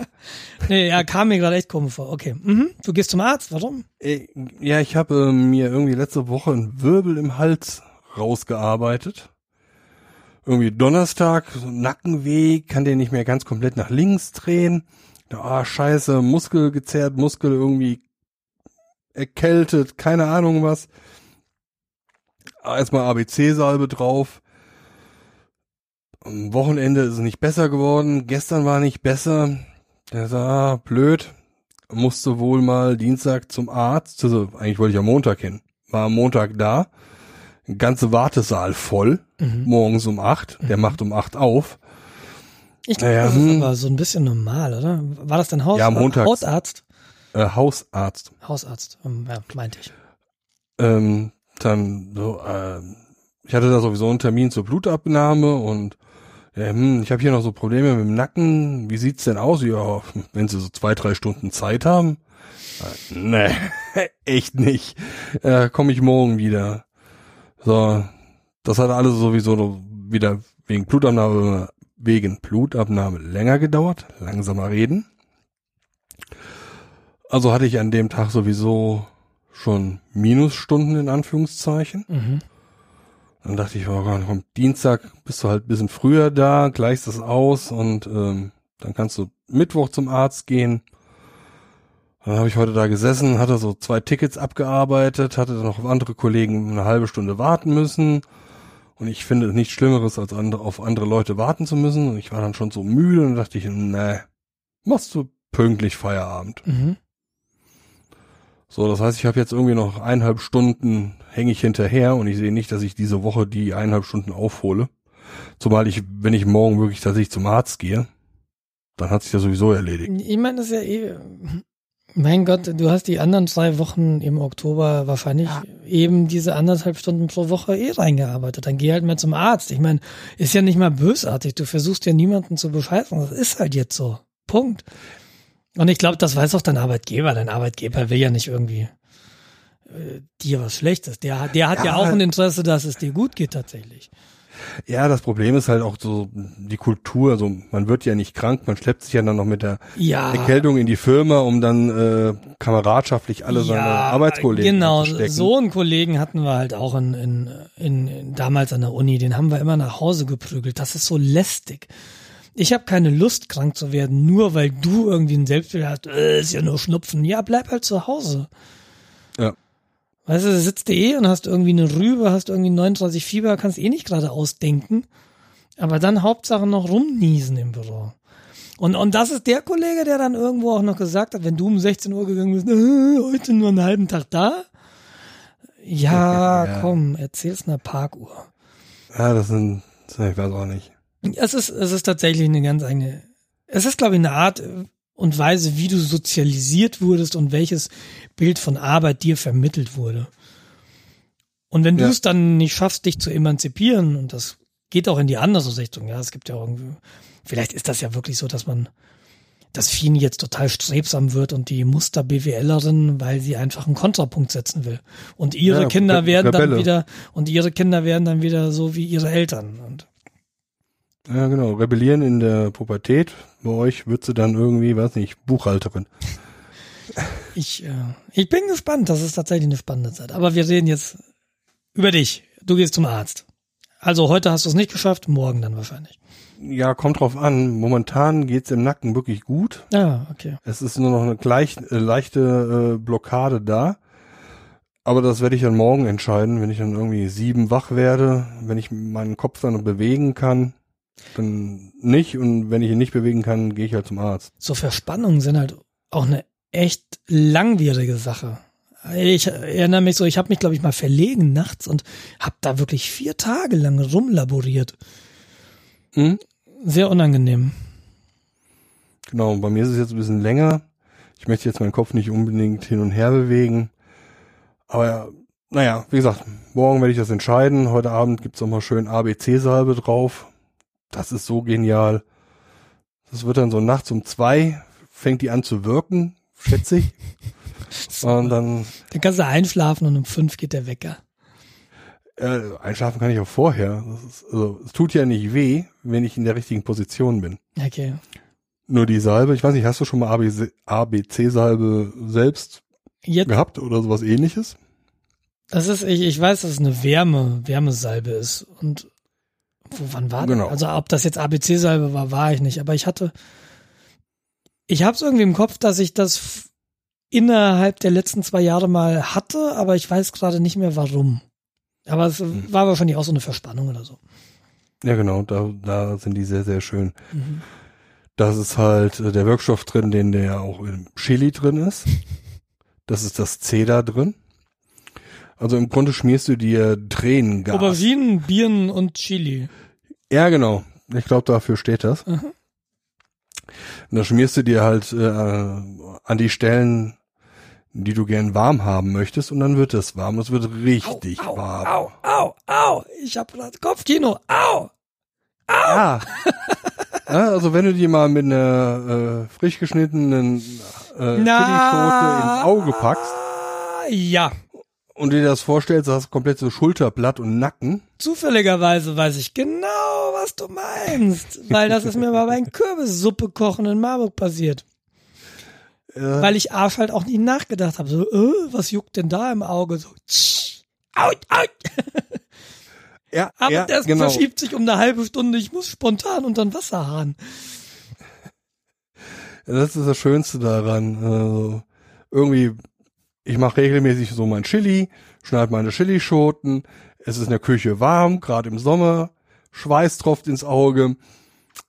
Nicht nachgedacht, ins Auge gepackt, geheult. Ja, da sagen die Leute mit Zwiebeln heult man. Ja, ja apropos, Ja? apropos Schmerz und Küche. Ich habe ähm, ich habe gerade so eine Wunde am Finger und ich habe eben Spiegelei in der Rührei gemacht. Nee, Spiegelei. Ich glaube, es war so ein Ja? Mittelding. Und dann dachte ich mir so, so, und jetzt werfe ich noch ein bisschen Salz rein, so, und ah, hau. Das sind auch, das, man sagt ja immer so, Salz in die Wunde, das fiel mir dann auch ein, dieses Sprichwort. Aber so am lebendigen Leib hatte ich das gar nicht so präsent, dass das wirklich, der Schmerz kommt langsam, aber er kommt. Du kannst ihm irgendwie dabei zugucken, wie er so die Hand hochkriegt und wie das immer intensiver wird. Aber ähm, das Auswaschen hilft dann doch relativ schnell. Das ist ein bisschen anders als bei der Chi- Chili, bei der Chili. Genau, das war, das war heute, heute Abend auch sehr schmerzhaft. Ja, wir sind nicht für die Küche gemacht anscheinend. Ja, ja. Aber Ja, ich habe gehört, apropos Schneiden. Du wolltest dich rasieren? ja, ich, äh, Ich, Ich- dachte, ich versuch- auf ich- Stahl wächst kein Gras. ja, deshalb äh, will ich mich auch eigentlich schon seit vier Wochen rasieren und es sieht immer noch nicht so furchtbar aus, wie man das jetzt denken könnte. Aber das, es ist halt jedes Mal so, dann denke ich mir so, okay, jetzt muss ich mich wieder rasieren und dann rasiere ich mich und dann ist das auch irgendwo ganz cool. Und dann, jetzt muss ich mir nur angewöhnen, dass ich mich morgens immer so trocken rasiere und dann ist es halt immer weg. Und dann vergesse ich das wieder vier Wochen oder ich schaff's tatsächlich nicht. Aber es ist tatsächlich so, es, es ist wirklich komplett weit weg von mir. Ich hatte auch schon diverse Urlaube, wo ich dann so dachte, ach so, ja, habe ich gar nicht eingepackt, das Zeug. Na gut, dann halt nicht. Und Muss man ja auch nicht. ich bin da sehr wenig diszipliniert und mir fallen Männer mit Bärten, die dann so sehr gepflegt sind, irgendwie tatsächlich auch immer auf. Nicht, weil ich denke, oh, hätte ich auch gern, sondern eher, weil ich denke, ah ja, krass, der macht sich da ja echt Arbeit. Und ich weiß nicht, ich finde das jetzt nicht hässlich, ich finde das jetzt auch nicht so super schön, aber irgendwie fällt es mir halt doch auf. Ich vermisse das Kompliment meines Bartes an dieser Stelle. Wieso? Das war doch auch einfach zwei Jahre nicht rasiert, da war doch kein System drin, oder? Nee, Das sind, nee, das ist keine zwei Jahre. Oh, Entschuldigung, also ich müsste vier Jahre wachsen lassen, damit ich den Bart habe. Das ist so etwa, weiß ich, so ein Dreivierteljahr. Das ist Ja. halt so, so ein bisschen Rauschebart, bisschen, äh, Ja, ich finde auch Bärte eigentlich gar nicht so geil. Also tut mir leid, Jens. Sondern ich ja, mag es so. ist halt ein bisschen so Kontrast zu dem nicht vorhandenen Haar auf dem Kopf. ja, das stimmt. Aber so, ich mag so drei Tage Bärte eigentlich ganz gut. Das dauert halt bei mir immer zwei Wochen, bis die so aussehen. Und dann habe ich sie halt zwar auch immer zwei Wochen, aber dann. Ach, ich, ich bin da, was die Gesichtshaarmode angeht, irgendwo noch nicht. Also ich, ich, ich, ich erzähle jetzt nicht, dass ich mich rasieren wollte und das nicht geschafft habe, weil mich das irgendwie belastet. Das fällt mir nur auf. So, ich hatte jetzt irgendwelche sehr blutigen Geschichten. Nee, erwartet. gar nicht, überhaupt gar nicht. Ähm, ich hab's einfach nur nicht auf dem Schirm und ich denk alle vier Wochen mal dran. Und Ja. äh, finde finde ich finde ich amüsant, dass ich dass dass das so weit weg von mir ist, mir darüber Gedanken zu machen. Wollte ich nur mal feststellen. Das ist ja auch nicht schlecht. Ich meine, wenn du im Urlaub bist, hast du Urlaub. da muss ich mich nicht rasieren. Ja, dann Ähm, nee, ja. so- so- solange, solange deine Frauen nicht sagen, du äh, stichst, du Ja, ich glaube, die eine also so eine die, Kakteen, die eine schmust schon lieber mit mir, wenn ich kein Bart hab. muss man Prioritäten setzen. Oder beide vielleicht. Mal eine familieninterne Umfrage machen. Jawohl. Was? Ich, setz mal einen Dudel auf. Ich setz mal einen Dudel auf, so. Nee, äh, mach einen A-B-Test. Rasier dir immer nur die eine Hälfte vom Gesicht Genau. Und dann äh, überprüfst du, auf welchen Seiten die mehr schmusen. Mal gucken, wer sich von wo ranwanzt und wie häufig. Genau. Also Strichliste führen. Das Leben mit einem Sozialpädagogen oder Soziologen. Ja, das, ja, das ist ja, oder, ja, oder Psychologen vielleicht sogar auch von. Genau. Wie lange bist du also eigentlich jetzt in Urlaub? Eineinhalb Wochen hast du gesagt, ne? Ja, tatsächlich weg bin ich eine Woche. Also wir holen morgen das Auto, wir fahren morgen zum Chiemsee, äh, zu Steffis Mama, holen da das Auto, nutzen dann den Tag, weil wir ja das Auto haben und das Kind in der Krippe ist, dass wir uns noch was im Chiemgau angucken. Weiß ich auch noch nicht was, da muss ich auch noch mal gucken, was es da so Interessantes gibt. Wasserburg am Inn ist ja ganz nett, aber gerade ist das Wetter auch eher so suboptimal, dass man vielleicht nicht die ganze Zeit irgendwie in der Stadt draußen rumlaufen mag. Werden wir mal schauen. Hm. Ähm, ich persönlich mag ja auch Neuschwanstein sehr. Da war hm. ich nämlich sehr, sehr, sehr, sehr, sehr lange nicht und äh, vielleicht liegt das ja auch auf dem Weg. Vielleicht liegt auch der Wendelstein liegt so ein bisschen auf dem Weg, was bei schönem Wetter aber auch schöner ist, das ist ein Berg, ähm, als jetzt den in Regenwolken zu besuchen. Du könntest auf Wendelstein ja auch, da gibt's auch ein, ein, ein Physiklabor, ein, ein Beschleunigungssystem. Nee, der Wendel, das ist der Wendelstein nee. 7X und der steht in Greifswald. Also am anderen Ende der Republik. Boah. Nur der Name ist tatsächlich dem Wendelstein hier unten entliehen. Das machen die, um die Leute zu verwirren. ja, genau. Da stehe ich am Wendelstein, bin den ganzen Berg da hochgekraxelt. Ja, jetzt möchte ich doch gern, ah nee, Fusionsreaktor war das, ne? Ja, ich bin jetzt in München, aber kann Gladbach nicht finden. Ja, das ist diese, diese, genau. Nee, und, und ähm, das ist morgen und am Donnerstag fahren wir dann Richtung Italien. Da sind wir dann eine Woche auf einem Bauernhof am Kalterer See. Das kenne ich auch, weil ich da mit einem Freund schon Rennrad fahren war. Aber das, die Räder nehmen wir, glaube ich, nicht mit dieses Mal. Haben wir eigentlich auch noch gar nicht drüber gesprochen. Mal schauen, wie viel Gepäck wir haben, aber ich gehe mal davon aus, dass sie nicht reinpassen. Ähm, und ja? Genau, sind dann auf dem Bauernhof, machen Bauernhofurlaub. Ob es da Internet gibt, kann ich dir nicht sagen, aber da gibt's halt einen See und da gibt's irgendwie Berge in der Nähe, da ist Meran in der Nähe, dann diese ganzen schönen norditalienischen Städte, Südtiroler Städte. Ist halt, ist da, halt wo man, wo, wo ich dann mich wahrscheinlich nur in die ganzen Käsereien, Schinkereien, äh, ne, Metzger heißen die ja, äh, mich rumtreiben würde. Und ja, es gibt, es gibt fantastische, in, in der Region gibt's auch ähm, Tortelloni con Zucca, heißt das, glaube ich.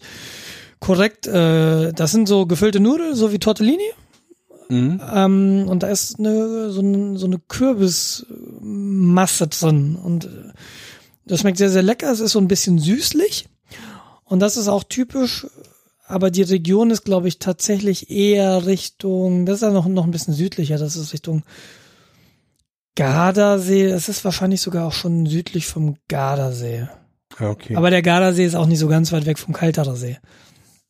Aber was ich äh, noch fragen wollte, Bauernhof, äh, bewirtschafteter Bauernhof, also mit Feld, mit Kühen, Viehzeug? Auf jeden Fall mit Tieren. Inwieweit sie da noch Felder angeschlossen haben, kann ich dir nicht sagen. Und sie haben eine Ferienwohnung und ich glaube ein oder zwei Doppelzimmer. Und wir haben jetzt so ein Doppelzimmer. Also Ferienwohnung wäre uns insofern lieber gewesen, als dass man da Selbstversorger ist. Mhm. Und somit selbst kochen. Das ist in Doppelzimmern wohl nicht möglich. Aber dennoch diese ganzen Produkte, die du da kriegst zum Frühstück oder die du da halt eben kaufen kannst, die kommen alle von dem Hof. Ja, cool. Genau. Und deshalb äh, wird, wird sehr schön. Wir waren ja vor ein paar Monaten schon mal in den Dolomiten auf einem Bauernhof. Auch ungefähr eine Woche und da, das war ja schon eine Art Kulturschock, wenn du da also als Städter hinkommst, noch dazu als Vegetarier, der so denkt so, ah, Tier, oh, schön. Und dann redest du halt mit so einem italienischen Bergbauern. Ja, nee, die Kuh ist irgendwie frech, die kommt jetzt zum Schlachter, so, aha, das ist eine ganz andere Herangehensweise an, oder eine ganz andere Umgangsweise, die da mit Tieren gepflegt wird. Ja, das sind halt auch erstmal Produkt. Richtig, Nutztiere. Das ist für sie, äh, für die Bauern da Lebensgrundlage. Da, genau, die Viecher geben halt Milch und wenn die keine Milch mehr geben, dann geben sie halt Fleisch. Hm. So ist das eben. Genau. Aber war ein ganz schöner Kulturschock. Das ist jetzt so die Frage. Dass, einerseits freue ich mich, andererseits bin ich da jetzt auch so ein bisschen so, ah, hm, ah. Ja. Warum? Ha, oh, Ja, ach, äh, ach halt, das ist so, so nicht so angenehm, weißt du, das will ich dann auch irgendwo so ein Schutzmechanismus ist nicht sehen zu wollen, aber irgendwie muss ich damit nicht permanent konfrontiert werden, dass Okay, das ja. gut. Gott sei Dank habe ich damit nicht so das Problem. Ja, aber ich werde Ich bin da ganz bewusst. Aber ja, vielleicht hilft es, dass ich in der Lage bin oder dass ich halt auch schon selbst Tiere getötet habe, um sie zu, zuzubereiten und zu essen. Waren zwar nur Fische, Mit Fischen habe ich das auch gemacht, da war ich, aber das ist so ach, länger als 20 Jahre her. Ja, vielleicht 20 Jahre her. weil eventuell komme ich wieder zur Chance, sowas zu machen. Ich war am Wochenende, habe ich einen Freund besucht und dessen Vater hat oder pachtet aktuell noch einen Fischteich. So ein Grundstück, da ist ein Teich, Teich mit Fischen drin. Und der Vater möchte damit aufhören. Okay. Und da bekam ich das Angebot, ey Jens, hast du nicht Lust, äh, dich daran zu beteiligen? Wir werden dann zu dritt. Was heißt das? Also äh, ist ja wahrscheinlich Arbeit und es ist wahrscheinlich Mm. auch ein finanzieller Einsatz. Es ist erstmal primär aus meiner Sicht ein finanzieller Einsatz.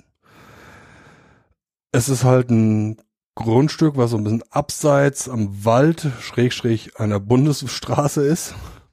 Also du hast auf drei Seiten hast du Wald, auf einer Seite hast du Bundesstraße, die durch ein bisschen höhere Hecken abgetrennt ist. Okay. Oder halt so ein paar Bäume.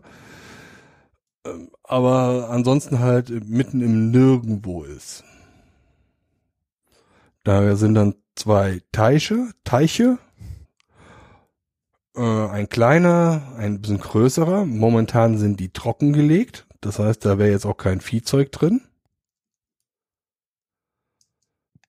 Das, heißt aber, du fängst da quasi, oder ihr fangt da quasi zu, zu, bei Null an. Ihr müsst dann irgendwie sehen, dass ihr Wasser bekommt, dass ihr irgendwie so diese, diese Grundversorgung an Fischen bekommt, die dann, die ihr dann da aufzieht.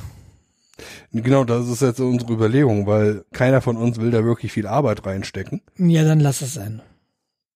Nee, nee, mir will ja keine Arbeit reinstecken. Das heißt, da wird maximal Wasser aufgefüllt, damit man drin rumplanschen kann im Sommer. Ach so, okay, ich dachte, da liegt der Fokus jetzt auf Fischzucht, weil du eben so die Nö. Fische, Fische erwähnt hattest. Ja, weil das momentan so ist. Beziehungsweise Okay. jetzt zum Winter hin haben sie es äh, abgefischt und trockengelegt, glaube ich. Oh, aber es wäre halt so ein, ja, quasi ein Bauernhof, wo man selbst mal ein verlängertes Wochenende einfach mal so hinfahren kann. So eine Art Kleingarten, ja, oder so eine Ja, Dutch. ja. So eine Dutch. Ja, ja, genau. So Kleingarten, Datsche mäßig. Wie weit ist das weg von dir? Ja, zwei Stunden Fahrt. Oh. Ja, das ist das Problem. Was heißt Problem? Das Also, ist immer so schön, wenn ich in deiner Situation wäre, ich würde mir versuchen, das sowas von schön zu reden. Aber da ich nicht in deiner Situation bin, kann ich jetzt so der teuflische Anwalt sein und sagen, Jens, zwei Stunden. Weißt du, wie oft du das im Jahr nutzt? Ich weiß es. Ja, ich weiß es, weil wenn ich meinen Kumpel besuche, das ist schon mal eine Stunde Fahrt sowieso in die Mhm. Richtung Mhm. und dann halt noch mal dreiviertel Stunde, Stunde noch mal drauf. Aber man wäre halt auch in der Wildnis, so, so ah Natur so. mm. Bist du denn überhaupt der Wildnistyp? Momentan habe ich massivst Lust dazu. Okay. Frage mich das mal, wenn ich die erste Nacht nicht temperiert mit Mücken Genau. äh, da übernachtet habe und äh, ich wahrscheinlich das, das Moskitonetz offen hatte die ganzen Abend. Moskitonetz, da geht's doch schon los. ja, äh, äh, was, was, was, was wäre denn das jetzt für ein Commitment, wenn du jetzt sagst, okay, pass mal auf, ich habe Lust, das mit euch zu machen. Wie lange hängst du denn da drin, bevor du rauskommst mit gutem Gewissen? Weil dann nach einem halben Jahr oder Jahr zu sagen, du, ich habe gemerkt, das ist doch nichts für mich. Und dann die anderen vor Probleme zu stellen, ist natürlich vielleicht auch nicht so ganz cool. Ja, also finanziell wäre es 50 Euro. Im Jahr. Nee, im Monat. Achso. Ähm, da sind jetzt schon ein paar andere Geschichten mit, äh, mit eingerechnet. Also sagen wir, 50 Euro ist die Grenze, bis zu der ich gehen würde. Und dann bist du aber machen. noch nicht hingefahren, oder? Dann bin ich da noch nicht hingefahren, Mhm. genau. Da kommen dann nochmal 50 Euro hin und zurück dazu. Das muss man natürlich auch beachten, da hast du vollkommen recht. Aber wenn ich da einmal im Monat, zweimal im Monat bin, Zweimal im Monat. Du willst also wirklich jedes zweite Wochenende vier Stunden Auto fahren, um dahin zu fahren. Das Ja. klingt jetzt für mich nicht realistisch. ja, momentan fühle ich mich danach, das ist das Problem. Ja, okay. Also Da jetzt ich kenne auch deine Situation gar nicht so gut. Also es kann ja durchaus sein, dass das für dich absolut realistisch ist. Klar, stimmt. Ja, ob ich jetzt meinen Kollegen besuche, Mhm. den ich zweimal im Monat eventuell, besu- also was, eventuell besuche ich etwa eins bis zweimal im Monat, Mhm. oder ob ich dann halt noch mal ein bisschen weiterfahre, macht dann jetzt auch nicht so viel Sinn. Muss bedenken, ich fahre jeden Tag 100 Kilometer sowieso Auto. Das heißt 200 Kilometer Auto fahren, das sind etwa zwei Stunden. Den kannst du ja nächstes Jahr schon wieder neue Reifen in Madrid bestellen. Ja, mal schauen. Also ich weiß es noch nicht. Ich meine, ich würde natürlich auch gerne Fische da drin haben. Aber dann muss man sich wirklich drum kümmern, weil dann dann- müssen die dann auch glaub ich. abgefischt Genau. werden. Genau. Dann hast du dann plötzlich irgendwie so 200 Karpfen. Keine Ahnung, ob das realistisch ist an der Anzahl. Aber dann musst du anfangen, ja, dann muss ich die räuchern. Dann hast du dann äh, 200 geräucherte äh, Karpfen, teilst du sie durch drei, dann hast du immer noch irgendeine 60 Stück. ja. Und so, dann kommt noch hinzu, dass ich Fisch nicht so wirklich mag. Irgendwie dachte ich, die Geschichte geht jetzt anders aus, Jens. Ja, Das klang jetzt so eher so. Aha. wir. Ja, also man müsste es dann halt verkaufen. Das heißt, dann sitze ich dann in den zwei Wochenenden, wo ich nicht da bin, sitze ich dann an irgendwelchen Wochenmärkten und verkaufe äh, frisch geräucherten Lachs oder sowas. Der, der früher mal ein Karpfen war, ja. Ähm, Lebensmittelchemie ist wie super. viel, wie viel, wie, ein bisschen Lebensmittelfarbe. Wie viel, wie viel Wasserlöcher habt ihr denn da quasi? Also, wo Fische dann drin wären? Ist das nur ein Becken quasi oder habt ihr dann mehrere? Das sind zwei Teiche. Ich war selbst noch nicht da, ich habe nur auf Google Maps was gesehen. Ich kann ja auch nicht sagen, wie viele hunderte Liter Wasser da drin sind. Ich komme nur drauf, denn der Bruder der Frau meines Vaters, der hat auch Fischteiche, das sind aber so vier Becken oder fünf Becken. Und äh, die jungen Fische sind im obersten Becken und dann gehen die so jedes Jahr ein Becken weiter runter. Hm, genau. Und das ist halt echt ein massiver Aufwand. Unterschätzt das halt nicht. Also das wäre hier in dem Fall sind die Teiche tatsächlich getrennt. Ja, genau, da ja auch. Und das heißt, wär halt- du fängst halt an, die, die Viecher umzusetzen. Ja, ja, also nee, das wird da nicht, also das ist da nicht. Okay. Da ist es also ein Teich und da ist immer eine Generation drin. Das ist da so ein bisschen der Nachteil. Und du magst keinen Fisch und äh, jedes Alternativ zweite muss- Wochenende bist du da und die anderen zwei Wochenenden sitzt du auf Wochenmärkten. Genau. Das klingt Alternativ super. haben wir uns überlegt, äh, eventuell können wir da Hummer züchten. Ja, oder ihr kauft euch halt einen WoW-Account. Ja, Ist wahrscheinlich billiger. Hummer, ist das, kann, kann man die wirklich züchten in den Temperaturen? Die sind ja eher, ach so, ja klar, die sind ja auch im Meer. Flusskrebse. Also Oh, Hummerzucht! Ja, so ein paar Fl Flusskrebse? dasselbe. ja, genau. Es gibt auch äh, Hummer in Deutschland. Also Ja, du hast natürlich recht und die sind im Meer, deshalb die Temperatur. Aber da kenne ich mich halt so gar nicht aus jetzt. nee, es gibt auch in äh, Flüssen. Hummer? Ja, ich weiß Okay. jetzt nicht, ähm, inwieweit, ja, also, ne, ich gucke ja gerade parallel. Es gibt den europäischen Hummer, ein sogenannter Großkrebs. Und die leben von zwei bis 50 Meter, felsigen Bodengrund, tagsüber Höhlen. äh, Temperatur unter 5 Grad fressen sie nicht mehr, aber auch praktisch. Aber meines Wissens nach leben die auch in Flüssen. Dann geht auch Seen. Naja, da steht gerade was von felsiger Untergrund und Höhlen. Ja. ich sag ja nur. äh, der, der Details. Machst du Wasser auf, leben die. Das, das ist halt, ja. Gott. Nee, ähm, ich, ich, ich, wie gesagt, ich kenne deine Situation nicht. Und ich finde jetzt, das klingt total wildromantisch. Und Ja. wenn man da jetzt so drüber nachdenkt, dann hätte ich da natürlich auch Lust, irgendwo am Wochenende an, an so ein Ding zu fahren, für mich zu sein, vielleicht irgendwie äh, total anachronistisch, irgendwie vielleicht noch einen Bollerofen zu haben und dann äh, auch noch Holz hacken. Und das ist alles schön und es knackt. Aber hast du mal Holz gehackt? Ja, und, und da fängt das dann Mhm. an. Und dann eigentlich weiß ich, dass es total schön klingt. Aber dass die hässlichen Teile nicht Teil der Fantasie sind. Dafür sind die zwei anderen ja da, die sich daran beteiligen. Und ich wette, ich kenne die Gedanken der zwei anderen.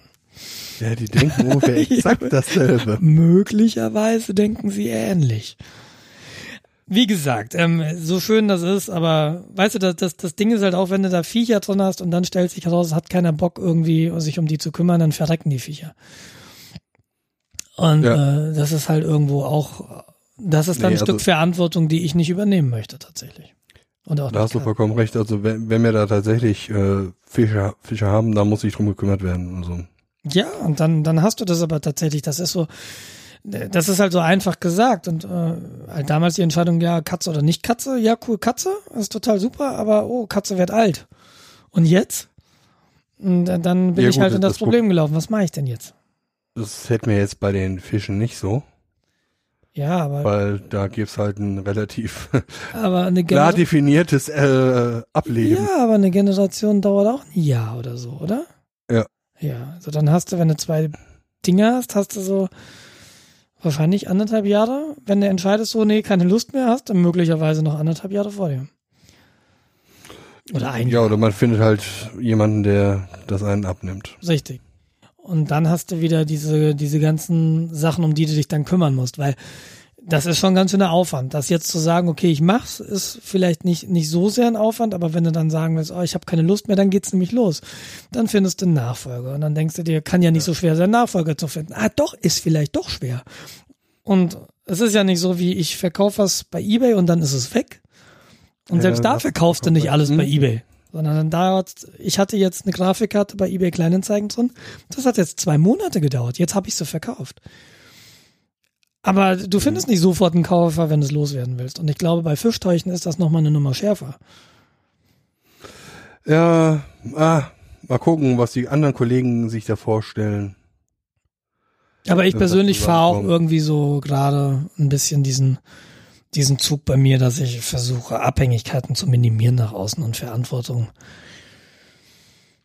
Ich, ich habe irgendwo keine Lust oder ich kann es auch gerade nicht leisten, mich zu binden großartig an irgendwelche Dinge.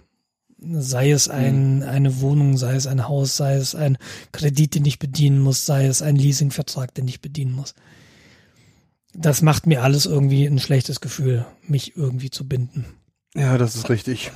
Und äh, Also- das geht so ein bisschen in die Richtung. Das ist natürlich doch irgendwo was anderes, aber auch wieder nicht.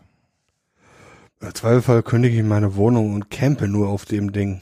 Absolut, du wärst ja so total glücklich ohne Internet. Weil eins haben sie dann nicht. Mhm. Das ist richtig. Dann habe ich so komplett abgeschieden.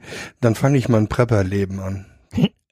Genau. Ich wollte schon sowieso immer einen Bunker haben, würde dann mit Klappspaten anfangen, Aushub zu machen und mir dann einen Bunker zu bauen. Ich möchte dir nicht so nahe treten, aber bis du ein Loch gebuddelt hast, bis du ein Loch gebuddelt hast, wo du reinpasst, Jens, ist der Krieg vorbei. Ja, ich Entschuldigung. wünschte, ich könnte widersprechen. Ja, Wo sprechen? interessant. Nee, auf jeden Fall interessant. Halt mich auf dem Laufen. Werde ich machen, an dieser selben Stelle. Super. Apropos Ich habe noch eine Ja, ja, ich habe noch eine Frage. Vielleicht kannst du mir helfen, vielleicht können mir die Zuhörer helfen. Wie ich eben schon erwähnt habe, ich fahre jeden Tag eine Stunde Auto. Was ich momentan händeringend suche, ist eine Diktatsoftware fürs iPhone. Okay. Ich würde gerne mit Siri oder wie auch immer einfach nur reden. Die soll Sprache zur Texterkennung machen. Dass ich halt während ich Auto fahre Notizen machen kann. Aber kann Siri das nicht? Ich habe es heute zweimal versucht. Einmal wäre ich im anderen Auto beinahe aufgefahren. ich krieg das nicht hin, dass Siri irgendwelche Texte als Notiz abspeichert. Siri, Notiz, und dann sagt Siri, ja, gerne. Folgende Fragen kannst du mir stellen.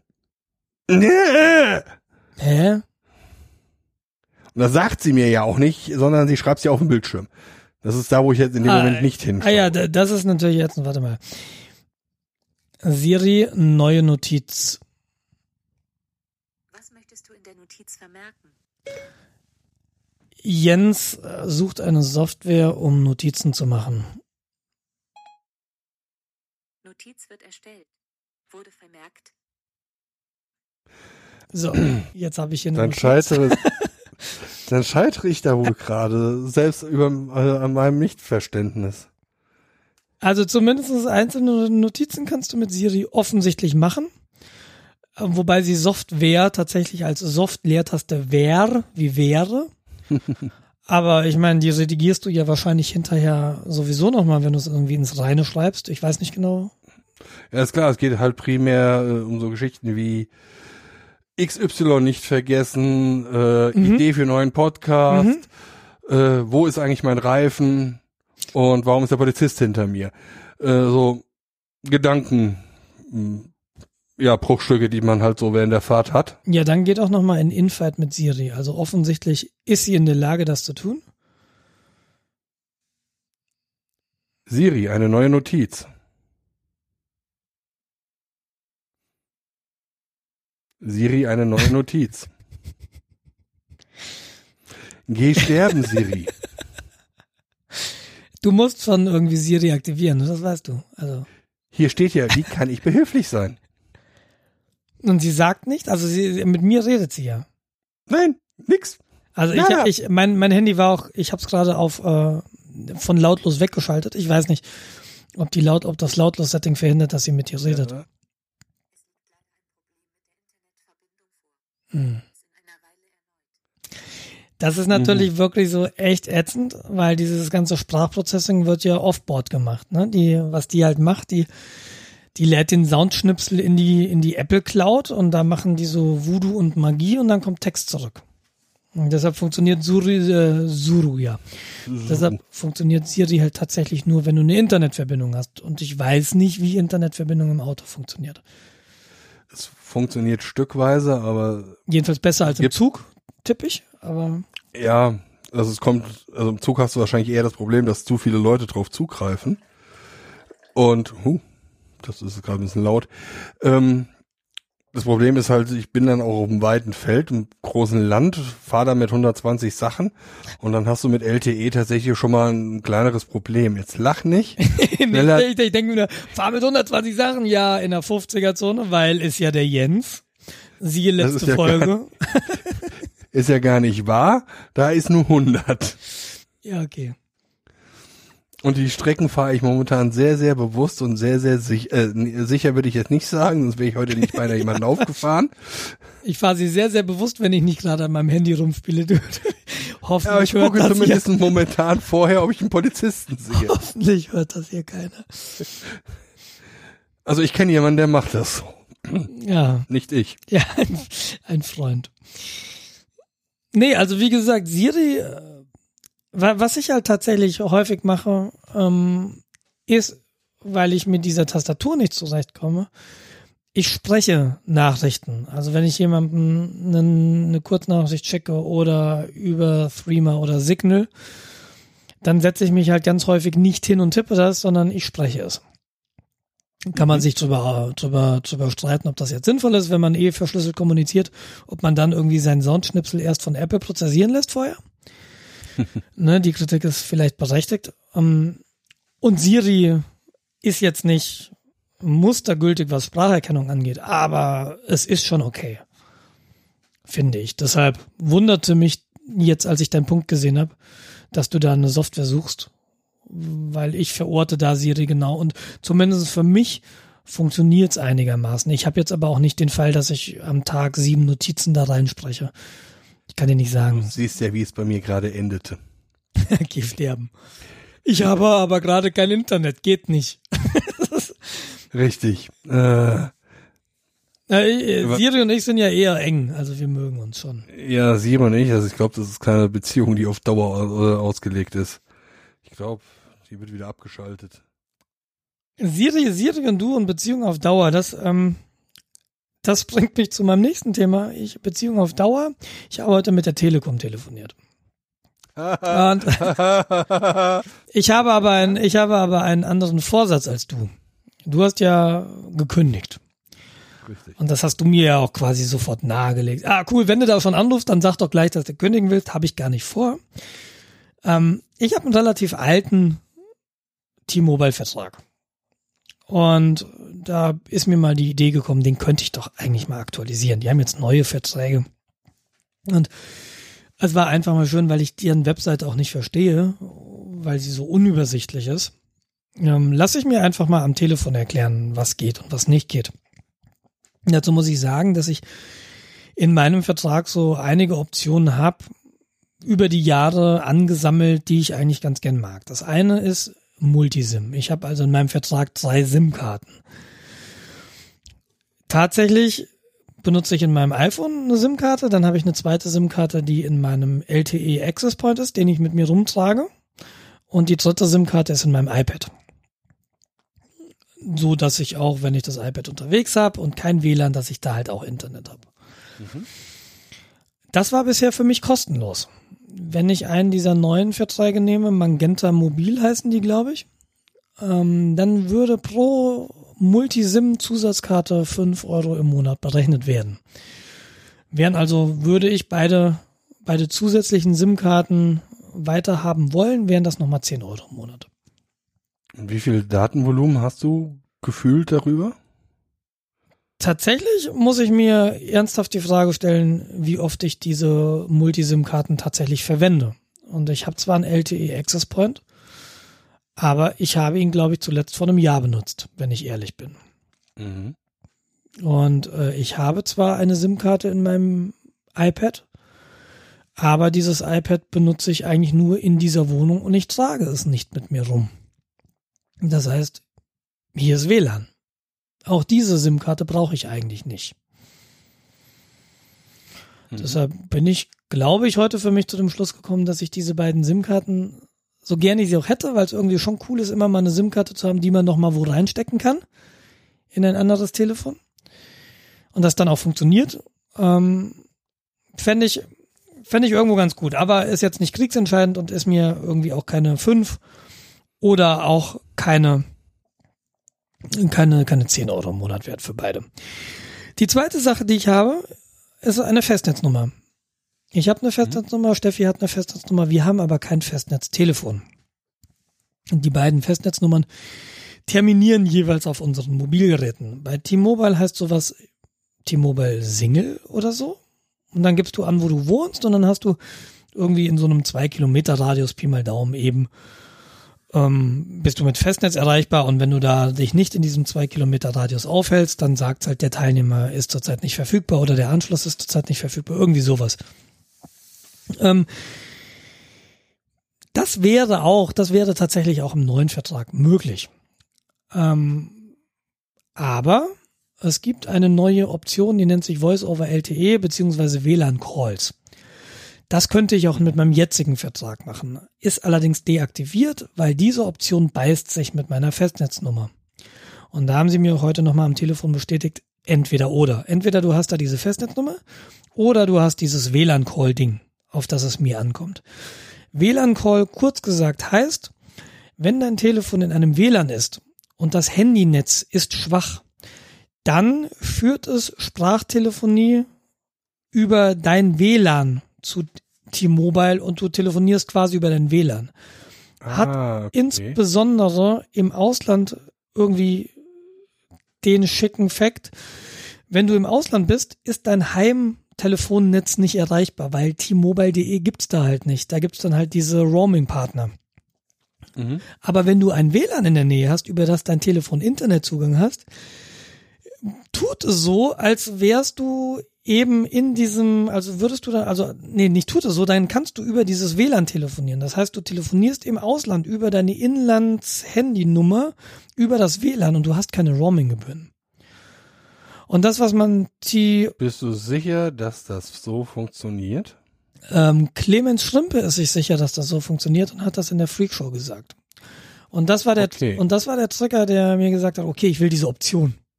Und ich hätte sie auch schon aktiviert, wenn dann nicht diese T-Mobile at Home oder diese Single, jedenfalls diese Festnetznummer, wenn ich sie nicht aufgeben müsste dafür. Mhm.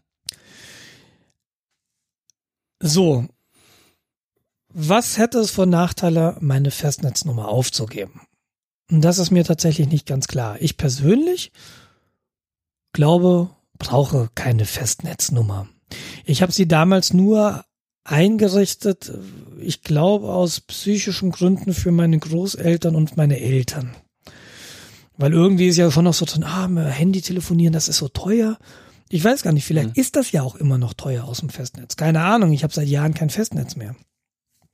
Aber vielleicht ist die Zukunft jetzt auch einfach da und man muss einfach mal sagen, ja, Festnetznummern sind halt jetzt weg. Brauchen wir nicht mehr. Hier ist meine Handynummer. Ähm, nimm die, kennst du? Erreichst du mich, egal wo ich gerade bin und nicht nur in einem zwei Kilometer Radius rund um meinen Wohnort oder sonst wie. Hat ein Kollege heute gesagt, naja, er hat den Fall, wenn er mit seiner Schwester telefonieren will, dann macht das halt lieber auf dem Festnetztelefon, weil da ist er sicher, wenn sie rangeht, ist er nicht gestört. Wenn er irgendwie mobil hast du immer dabei, da rufst du möglicher oder möglicherweise in unpassenden Situationen an, wo du vielleicht nicht stören möchtest. Ist so eine Sichtweise, die ich bisher noch nicht hatte. Ja, ist verständlich. Aber ist es eigentlich mein Problem oder ist es nicht das Problem der anderen? Im Grunde ist es der anderen. Ich meine, wenn die jetzt mit irgendwas beschäftigt sind, Auto fahren, das Telefon klingelt, müssen sie ja nicht rangehen. Ja, Genau. und äh, es ist ja auch legitim zu sagen, du, ich habe jetzt keine Zeit, äh, ruf mich später nochmal an. Klick. Mhm. Ist auch legitim. Ja, man Definitiv. muss, definitiv. muss halt nur damit rechnen, dass sowas passieren kann. Für mich ist der Punkt halt auch nochmal, diese Festnetznummer kostet mich fünf Euro im Monat und ich habe sie bisher nicht in Frage gestellt. Aber dadurch, dass jetzt eben diese WLAN-Sache da ist, denke ich jetzt drüber nach, muss das halt wirklich sein? Ist mir eine Festnetznummer 60 Euro im Jahr wert? Also ich kann das aus meiner Sicht beantworten, nein. Ja. Ja, ist halt. Weil auch So. wenn du eine Festnetznummer brauchst, dann könntest du auch hergehen, du könntest zu einem äh, Voice-über-IP-Anbieter gehen. Das ist der nächste Punkt, genau. Du musst ja nicht zwangsläufig irgendwie zur Telekom gehen oder zu deinem Internetprovider, sondern für mich ist einfach so eine charmante Idee, du gehst zu einem SIP-Anbieter Genau. ähm, und klickst dir da irgendwie deine Nummer, bezahlst da vielleicht auch noch ein bisschen für, das wäre ja vielleicht auch in Ordnung. Ich meine, ich zahle auch jetzt fünf Euro im Monat, wenn ich die halt woanders einwerfe, wäre für mich insofern egal und wenn es billiger geht, ist nochmal toll. Was gibt's denn für gute äh, SIP-Anbieter? Im Moment habe ich Zipgate. Und da habe ich, Ich tatsächlich eine Nummer, die noch in Marburg rauskommt. Also ich habe noch eine Marburger Festnetznummer. Und wenn mein Softphone an ist, und mein Softphone ist immer an, weil auf meinem iPhone läuft halt Groundwire, was ein SIP-Client ist, der 10 Euro kostet, der also relativ teuer ist. Aber da, der kann halt mehrere SIP-Konten und mein eine SIP-Konto ist eben dieses Zipgate-Ding. Und mein zweites SIP-Konto, was darauf ankommt, ist eben mein LRZ-Bürotelefon. Das Mhm. Schöne ist halt, wenn ich unterwegs bin und nicht im Büro bin, dann kommen trotzdem die Leute, die mich im Büro erreichen wollen, kommen auf meinem Handy raus. Genau das gleiche habe ich hier mit dem Mac Pro. Und was mich an SIP tatsächlich noch reizt, ist, ich habe noch zwei Cisco-Telefone. Also wirklich so Hardware-Dinger. Äh, Die hatten wir nämlich bei Fraunhofer und äh, die haben eine phänomenale Sprachqualität, finde ich. Und vor allem bei Fraunhofer haben wir das häufiger gemacht. Wir haben Telefonkonferenzen gemacht und du machst diese Dinge auf Lautsprecher. Und sie haben eine echt gute Tonqualität, ohne dass du den Hörer in, der Hand, in die Hand nimmst. Und das wäre hier für mein Okay. Homeoffice ziemlich cool. Und das Problem an Cisco-Teilen ist, die sprechen SIP eher so eingeschränkt, weil Cisco hat ja sein eigenes Protokoll, das Skinny-Protokoll, SCCP. Ähm, meine Telefone haben jetzt eine SIP-Firmware und ich hatte sie in meiner alten Wohnung mit meiner mit meiner Fritzbox zusammen und äh, die Fritzbox hat ja auch einen SIP-Server drin und damals hatte ich noch von Mnet, meinem Internetprovider, eine Festnetznummer. Das heißt, da war ich tatsächlich über dieses Cisco-Telefon, über eine Festnetznummer erreichbar.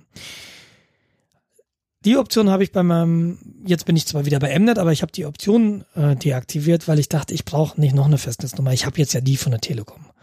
Mhm. Könnte also dahin gehen, dann hätte ich hier, könnte ich die Fritzbox, die hier rumsteht, als, als SIP-Server eintragen und dann wären die Ciscos wieder einsatzbereit, dann hätte ich da eine Nummer. Aber vielleicht, und davor habe ich mich ein bisschen gedrückt, weil es ein Arbeitsaufwand ist und weil ich bisher noch nicht wirklich verstanden habe, wie ich das mache, ist es doch eigentlich ein ganz cooles Projekt, einen Asterisk-Server mal hier zu Hause aufzusetzen. Und dieser Asterisk-Server, der müsste dann in der Lage sein, erstens mit dem LRZ Asterisk-Server zu reden, dass also die Bürotelefonate bei mir hier lokal rauskommen, weil montags bin ich im Homeoffice. Da will ich aber vielleicht auch mein Hardware-Telefon haben, weil irgendwie ist ein Hardware-Telefon schon cooler als ein Soft. Ja, auf alle Fälle. Zweitens, mein Zipgate-Account muss da terminieren. Und äh, diese SIP-Firmware in den Cisco-Telefonen kriegt's halt nicht hin, mit mehreren SIP-Anbietern gleichzeitig zu reden. Das heißt, du Ah, brauchst also irgendwie noch ein, ähm, einen Asterisk-Server dazwischen. Und drittens hätte ich ja dann vielleicht noch den dritten SIP-Account oder keine Ahnung, vielleicht bleibe ich auch bei Zipgate und sag mir, okay, wirf die Marburger Nummer weg, ich hätte gerne eine Münchner Nummer. Keine Ahnung. Was ist da denn, was ist denn da der beste Weg? Gibt's den besten Weg?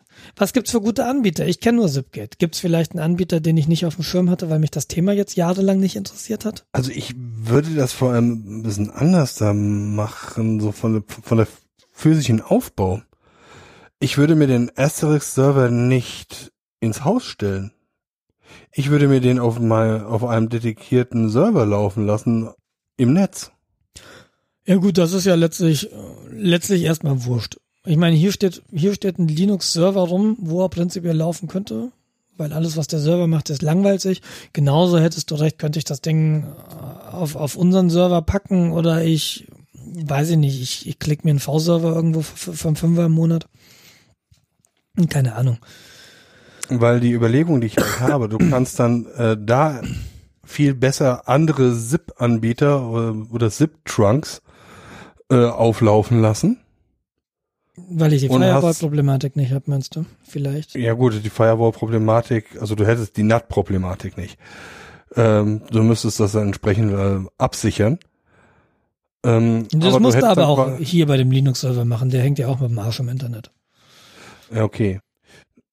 Die Überlegung ist halt, da hast du eine Kiste, die halt permanent läuft, auch wenn du äh, nicht zu Hause bist und äh, Strom aus ist. Ja gut, das läuft da tatsächlich, weil da läuft mein, mein Git, GitLab drauf. Aber ja, du hast recht. Du hast, wäre vielleicht tatsächlich mal eine Option zu sagen, ich habe ja da noch diesen Projektserver, den ich seit Monaten bezahle und immer mal ein Projekt drauf starten will. Das Projekt aber noch relativ weit davon entfernt ist, in einem startbaren Zustand zu sein. Vielleicht könnte ich mir den ja mal hernehmen und ich muss erst mal Asterisk verstehen und ich habe mir da jetzt mal ein Buch äh, geklickt und äh, ich muss Ah, jetzt cool. das Buch erst mal lesen. Dann kannst du mir das mal irgendwann mal erklären. Ich habe auf meinem Spiele-Server habe ich tatsächlich auch eine Asterisk-Instanz äh, liegen. Mhm. Ich habe mich auch vor boah, vier, fünf Jahren mal intensiver in Asterisk und ZIP-Protokolle eingearbeitet. Ich kann nichts mehr. Ich kann gar nichts Ja, das mehr. ist aber normal nach fünf Jahren. Wenn, du- wenn du das nicht benutzt. ja. Und ich würde, glaube ich, gern Asterisk an sich mal verstehen. Wollen, wie es funktioniert. Vor allem gibt's aber bestimmt mittlerweile eine Alternative, die geilerer ist. OpenPBX gibt's noch als Alternative, aber da weiß ich nicht, ob sie geilerer ist. Aber jetzt, wo du gerade sagst, ja, klickst du dir halt irgendwie einen, einen V-Server mit Asterisk drauf, ja, vielleicht gibt's ja tatsächlich einen Asterisk-Instanzanbieter, wo du sagen kannst, pass mal auf, hier klickst du dein PBX ähm, und da ist ein Webinterface und da trägst du einfach deine ZIP-Zugangsdaten ein. Und das sind die Daten, die du in dein Telefon füttern musst und dann geht das. Ja, sowas gibt es. Also Zipgate bietet sowas ja auch an. Ähm, Ja, gut, aber Zipgate ist halt wieder nur Ja, das Problem oder? ist, das wird dann schnell teuer. Ja, Oh, das du möchtest Problem- mehr Rufnummer haben, oh, du möchtest einen kompletten Rufnummernblock haben. Ja. Nee, das Problem ist, was ich tatsächlich gerade sehe, ich, ich werde natürlich meine, meine Zugangsdaten von meinem Arbeitgeber, die ich benötige, um in unsere Business, äh, um, wir haben auch eine Asterisk-Instanz am LRZ. Mhm. Und äh, die Zugangsdaten, die ich habe, um da von draußen reinzukommen, die werde ich natürlich nicht zu einem dritten Anbieter geben. Deshalb fällt es eigentlich auch raus zu sagen, ich, ich, ich klicke mir da jetzt irgendwie so eine fertige Instanz und trage die Zugangsdaten in ein Webinterface ein. Okay. Da wäre ich ein bisschen, äh, da wäre ich tatsächlich ein bisschen vorsichtig, was das angeht. Mit meinem privaten Zipgate-Account wäre ich gar nicht so vorsichtig. Das ist ja eher so prepaid, glaube ich. Mhm. Da kann jetzt nicht so ganz viel passieren. Hm. Ja, bin ich ein bisschen, bin ich ein bisschen ratlos. Und äh, was ich eben sagte, diese Cisco-Telefone, die können das nicht, die SIP-Firmware. Es gibt Cisco-Telefone, die kommen von Haus aus mit einer SIP-Firmware. Das sind dann aber so Konsumerdinger. Und ich habe eben so ein 9761 Tralala. Das ist diese Business Line, wo du eigentlich, die du eigentlich an einem Cisco Call Manager betreibst, was ein eigenes 19 Zoll Hardware Device ist. Mhm. Und dann sind die richtig geil. Also ähm, die Telefone an sich sind super, aber die sind halt nicht darauf ausgelegt und die werden auch nie darauf ausgelegt sein, dass sie irgendwie super einfach sind mit ZIP-Firmware zu betreiben, weil diese Telefone, du brauchst halt einen TFTP-Server. Immer wenn du die Telefone einschaltest, reden die mit dem TFTP-Server und sagen, gib mir mal meine Config und äh, dann booten die erst. Ja, die sind halt tatsächlich darauf ausgelegt, in der Infrastruktur betrieben zu werden, wo einfach so ein Cisco Call Manager rumliegt, wo so ein Cisco Profile Krempler rumliegt, wo die ihre Zugangsdaten kriegen. Das ist eher halt nichts für zu Hause. Äh, ja, das will man dann nicht nebenher Aber- einfach mal so aufsetzen. Ist halt eine geile. Ja, der TFTP-Server ist nicht kritisch. Der läuft sogar auf dem Linux-Server hier schon. Ja gut, das, das ist ein apt-get-install. Ja, du musst halt noch den Name-Server irgendwie, äh, den in der Fritzbox kannst du nicht nehmen, weil du musst irgendwie eine Name-Server-Option setzen, die irgendwo sagt, pass mal auf, dein TFTP-Server ist da. Das ist alles nicht so, nicht so ganz frickelfrei. Ähm, aber wäre es mir tatsächlich wert, weil ich die Telefone sehr mag, weil die, weil ich die auch optisch toll finde. Da sind wir wieder bei der Optik. Mhm. Also ich habe die immer sehr klobig in Erinnerung. Ja, ich, äh, ich suche mal, warte mal, ich suche mal kurz. Äh, Das ist ein Cisco, wenn mich nicht alles täuscht, 61, äh, 79, 61G. Und dann Bilder. Nee, das ist kein G. Dann ist das ein 79, 65G. Ja, genau. So eins ist das. Ah ja. So eins ist das. Ähm, und ich finde äh, find die schon hübsch. Tatsächlich. Also die, Ja genau, das sind die Cisco-Telefone, die ich dann auch so kenne. genau, die finde ich wirklich, wirklich hübsch. Ja. Ja, das ist so, das ist so, da weiß ich noch nicht genau, wie ich meine Telefonielösung habe. Ähm, das Ding, diese Telefone haben halt auch kein WLAN. Diese Telefone haben Kabellan. Und ich bin ja auch aus anderen Gründen am überlegen, ob ich nicht hier vielleicht doch mit ein bisschen Aufwand mal ein Kabel legen könnte. Mhm. Weil äh, WLAN WLAN regelt halt doch nicht in jeder Situation und äh, aber ich habe ja jetzt Urlaub. Vielleicht überlege ich mir mal, wo ich hier geschickt ein Loch in die Wand bohre, wo ich ein Kabel durchziehe. Und dann könnte ich hier einen Switch hinstellen und dann kann der Mac da dran und da könnte ich dann auch das Telefon mit sehr wenig Aufwand irgendwie dran pluggen. Ich weiß noch nicht, wie ich es mache. Keine Ahnung. Also ich habe meine Kabelinstallation bisher noch nicht bereut. Aber ich habe ja auch eine Querfeldeinverkabelung. Ja. Ja, das Ding ist halt gerade, wo ich, wo ich im Moment sitze, das ist ja, ich nenne es das Arbeitszimmer, aber diese, die, die Lebenszeit dieses Arbeitszimmers ist insofern beschränkt, als dass das mal ein Kinderzimmer wird. Und das wird auch nicht mehr Mhm. so super lange dauern. Und dann ist die Überlegung, dann bohre ich jetzt nicht ein Loch in die Wand, weil in, in einem halben Jahr, in einem Jahr steht der Schreibtisch in einem anderen Raum. Dann ist es vielleicht ein bisschen doof, wenn ich jetzt ein Loch hier in die Wand bohre, habe ich halt ein Loch in der Wand. Ich mag eigentlich keine Löcher in der Wand.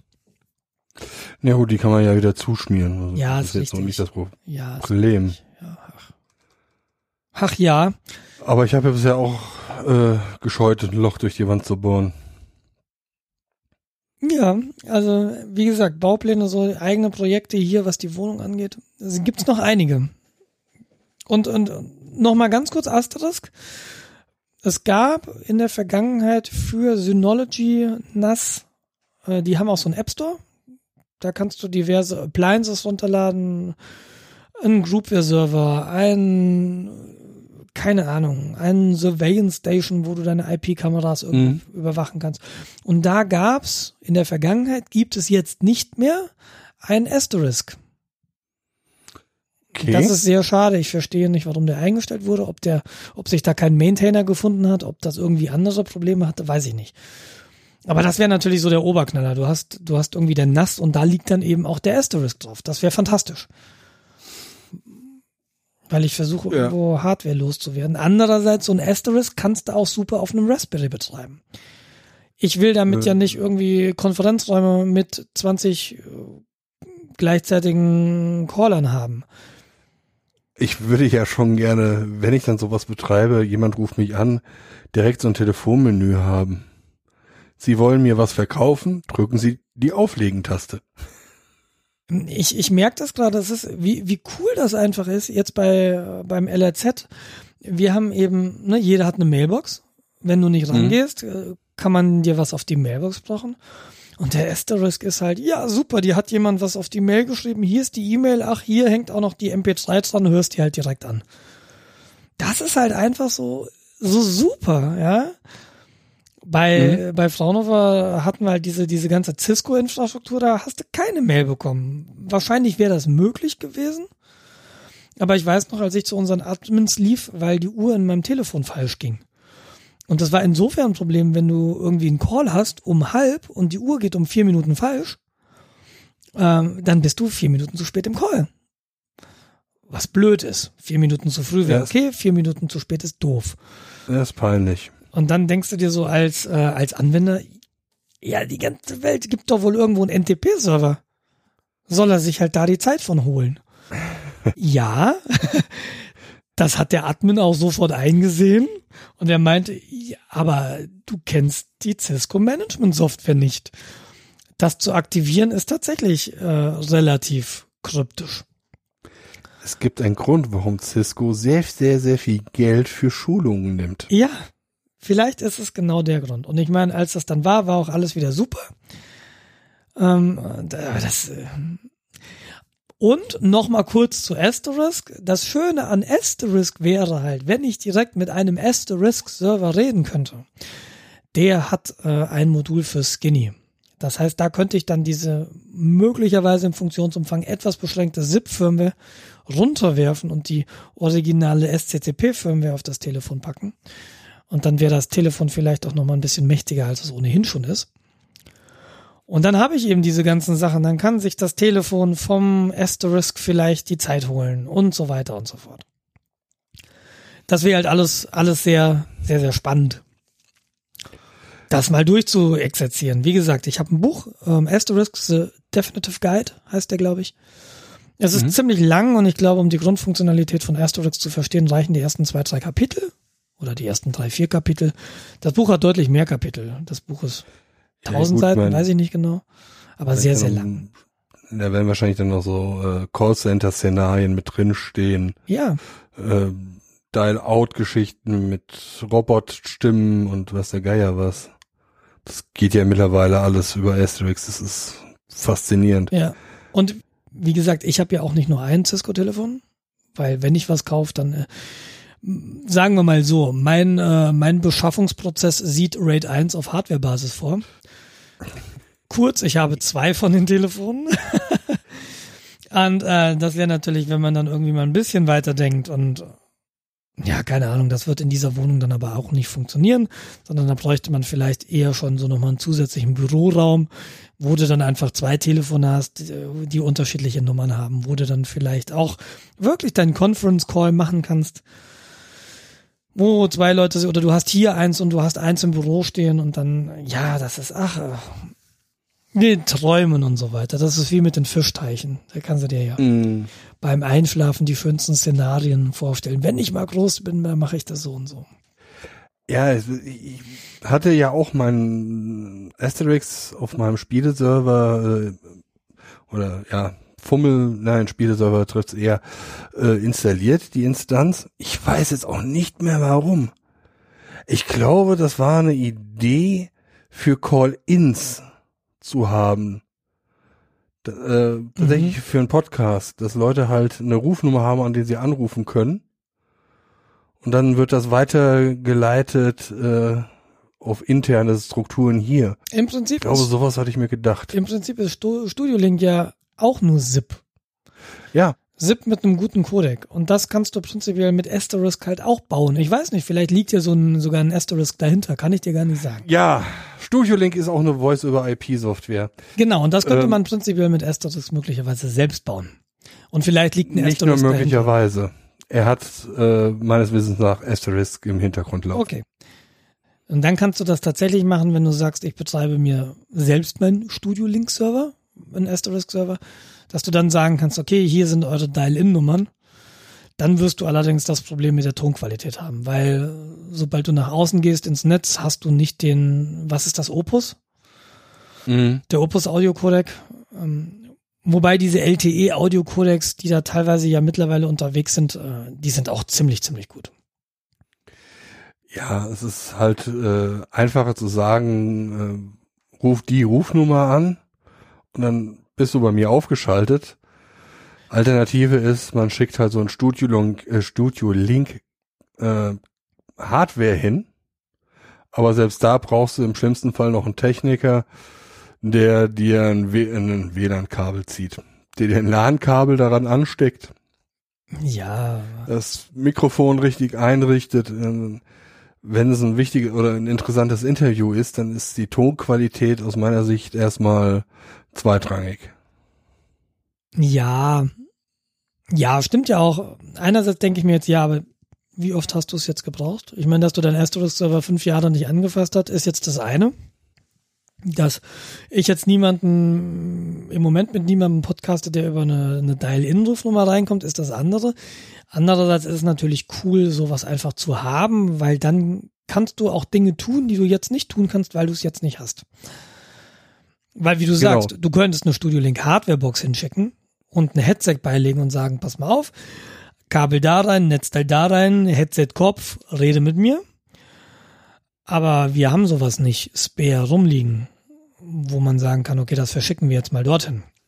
Richtig. Wie gesagt, es war die Überlegung, so alles in den Vorwehen zu dem Podcast. Ach, wäre geil, wenn man was hätte. Ach komm, ich probiere es jetzt einfach mal aus, ob ich es jetzt innerhalb vom Sonntag hinkriege. Mhm. Funktionierte natürlich nicht. Ja, und äh, das wird auch in dem Buch relativ schnell deutlich. Das schreiben sie ziemlich am Anfang, dass äh, Asterisk sehr, sehr, sehr, sehr kompliziert sei zu konfigurieren. Was nichts damit zu tun hätte, dass es irgendwie unlogisch aufgebaut sei. Was aber damit zu tun hätte, dass du mit dem Ding halt eigentlich alles machen kannst, was du dir ausdenken kannst. Genau. Und du erstmal verstehen musst, und deshalb lese ich auch jetzt so diese ersten Kapitel in diesem Buch, wie funktioniert Asterisk, wie ist die Architektur, dass du, was ich so haben möchte, habe ich jetzt halbwegs erstmal im Kopf, das ist ja ein relativ basic Anwendungsfall. Mhm. Dass ich dann aber eine Idee habe, okay, wie kann ich das denn genau umsetzen? Und sobald ich da eine Idee habe, wie das, wie das aussehen muss, dann kann ich hingehen und kann mir irgendwo Rezepte zusammensuchen weil ich weiß nicht, ob ich jede Config-File selbst schreiben muss, sondern viel, ja, pass mal auf, hier ist eine Config-File, die funktioniert für mich in dem Szenario und dann passe ich die an. Ja, Stack Overflow, Driven Configuration. Was auch Ja, immer. ich, ich hatte da geguckt, so was gibt's denn für ähm, GUIs, wo ich mir das irgendwie zusammenklicken kann, Weil im Grunde würdest du ja sagen, hey, ich habe hier diesen Anschluss, der hat diese Durchwahl, das ist dieser User, diese Credential, äh, diese Features. Ja, wenn, Fertig. ja. Also ich kenne natürlich die Admin-GUI nicht von unserem Asterisk im LRZ. Ich kenne die Endanwender-GUI. Über die kannst du halt sehen, was für Telefonate hast du geführt, was kam rein, was hast du verpasst, was sind meine Mailboxen. Mehr kannst du da aber tatsächlich nicht machen. Und interessanterweise ist das auch nicht eine, eine GUI, die irgendwie von Asterisk kommt, sondern diese GUI ist irgendwie eingebettet in so eine Art Groupware. Mhm, okay. Ähm, deshalb weiß ich gar nicht, ob Asterisk für den Endanwender da so selbst was mitbringt. Weil, warum nutzen sie dann dieses Plugin für diese Groupware, dessen Name ich jetzt vergessen habe, muss ich auch mal kurz gucken. Ich weiß es nicht. Ähm, Hätte ich aber, wie gesagt, voll Lust zu. ja, Voll Lust zu. kannst du mir dann beibringen. Ja. Ähm, ja, wie gesagt, ich äh, fände es schön, wenn ich meine Festnetztelefone wieder wieder nutzen könnte. Also was ich mir halt überlegt habe, das, Schöne ist halt, wenn du so ein Voice-über-IP-Gerät hast, du kannst dann von Oh, den diversen, Ganz gut, E- E-Groupware. Da ist dann nämlich Ah, auch noch okay. irgendwie äh, meine E-Mail drin und äh, was ist hier noch drin? Noch mein Adressbuch, mein Wiki. Genau. Und für E-Groupware gibt es offensichtlich ein Asterisk-Plugin. So, sorry. achso, hm? äh, gibt's dann, das ist aber eine äh, kosten, das ist keine Open Source, oder? E-Groupware ist, glaube ich, Open Source. Also wir am LZ machen sehr, sehr, sehr viel mit, mit Open Source. Okay, weil, Ähm, eGroupware, ich schaue gerade Collaboration Software Solutions bei eGroupware, Online Teamwork, Install on your own server, jetzt kaufen, da steht was mit kaufen, warte mal. ja genau. Die sehen auch irgendwie französisch aus. 15 gleichzeitige Anmeldungen kosten 5 Euro im Monat, aber das ist irgendwie hosted. Installation auf eigenem Server Vollversion. Ey, der da ist.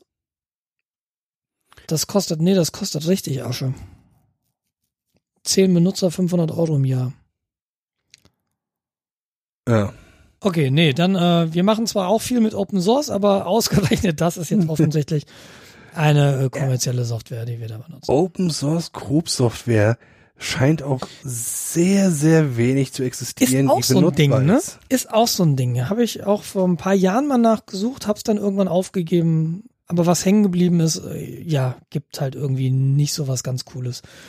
Und das hat sich ein bisschen geändert, als es da, als dann die OwnCloud kam. Weil Ja. für mich ging's immer darum, ich wollte Adressen und Kontakte synchronisieren und Kalender. Das war immer so mein Einwendungsfall und den hat OwnCloud erschlagen. Und dann habe Mhm. ich mir gedacht, ah nee, OwnCloud, dann bist du ja dafür verantwortlich, dass der Server läuft. Äh, Nehme ich doch die iCloud. Weil die ist halt immer da.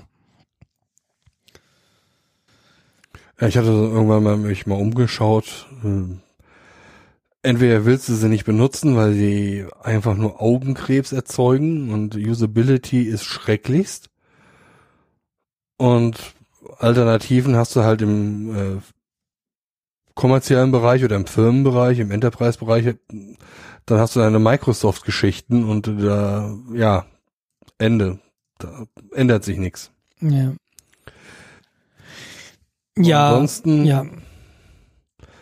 Ich weiß nicht, vielleicht haben wir ja einen Hörer, der sich ein bisschen mehr mit diesen Asterisk-SIP-Geschichten auskennt und mal mit uns reden will. Mein Problem ist, glaube ich, ich würde es tatsächlich, tatsächlich gern machen und ich bin auch motiviert, das zu tun, aber ich sehe, dass ich da schon wieder in Zeitprobleme laufe.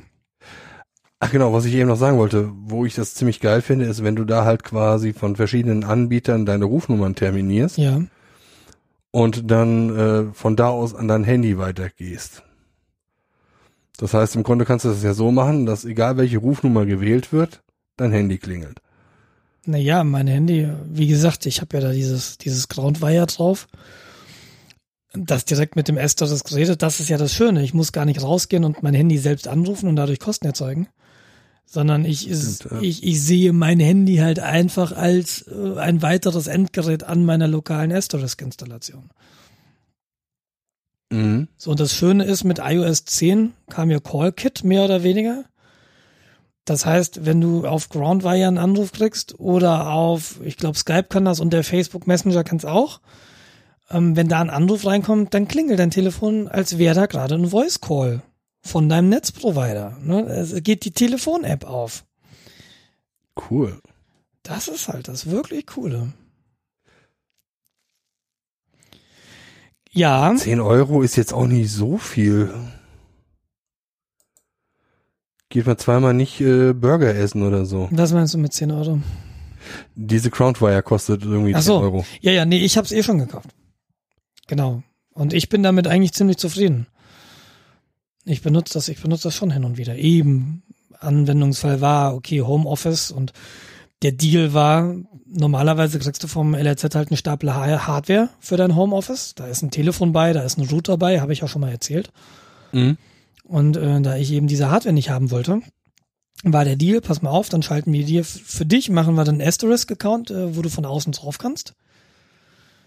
Das ist so, wir, wir probieren mal, ob das geht. Ich, ich glaube, das hat noch nicht jeder beim LRZ, aber die sind halt, die Kollegen sind ja super, die sind ja total dankbar. Ach cool, du willst das probieren? Cool, probieren wir aus, gucken wir, ob es funktioniert. Und Ja, äh, das ist geil. stellt sich halt, stellt sich raus, funktioniert. Und auf dem, auf dem Mac ha- habe ich halt Telefon als, äh, als Softphone, was, wenn du so die normalen Softphones kennst, erstmal strange ist, weil das Ding sieht nicht aus wie ein Telefon. Das ist ein sehr, sehr kleines Fenster. Du hast ein Texteingabefeld und da kannst du entweder eine Nummer reintippen oder einen Namen, der in deinem Adressbuch ist. Und dann ruft das Ding eben raus über den entsprechenden Zip- Zip-Account. Mhm. Und auch äh, mein Telefon, meine Telefoninstallation, mh, die äh, ist eben auch gelinkt mit sowohl mit Zipgate äh, als auch mit der LRZ-Nummer. Da kannst du auch äh, mehrere Profile oder mehrere Zip-Anbieter eben eintragen. Ist schon ganz cool. Ich telefoniere aber, wenn ein Anruf reinkommt, tatsächlich übers Telefon, weil für den Mac müsste ich erst gucken, ah, okay, wo ist mein Headset? ah, ist mein irgendwie, ist mein Audio-Device gerade mein USB-Audio-Device oder ist es Bildschirmaudio? Und okay, Bildschirmaudio könnte ich eigentlich auch nutzen, ist auch ein Mikrofon drin, da weiß ich aber nicht, wie gut die Sprachqualität ist. Ja, du bist ja auch nicht ganz alleine im Büro, aber lässt die ganzen Leute mit dem Telefon. Nee, nee, ich meine, wenn ich im Homeoffice bin. Das geht ja tatsächlich so. hier um im Homeoffice. Ja, auf meinem Arbeitsmac habe ich tatsächlich auch Telefon drauf. Da könnte ich halt so ein iPhone-Headset reinstecken. Wenn ich halt auf einer Konferenz bin, ist das, ist das auch noch okay. Aber es ist eben diese Flexibilität, die du, die du kriegst in dem Moment, wo du, wo du einen ZIP-Server hast, der dir einfach die Möglichkeit bietet, entweder du gehst mit Hardware-Telefonen dran oder du gehst mit, mit Softphones dran, die du überall Mhm. installieren kannst. Und Softphones gibt's halt echt viele.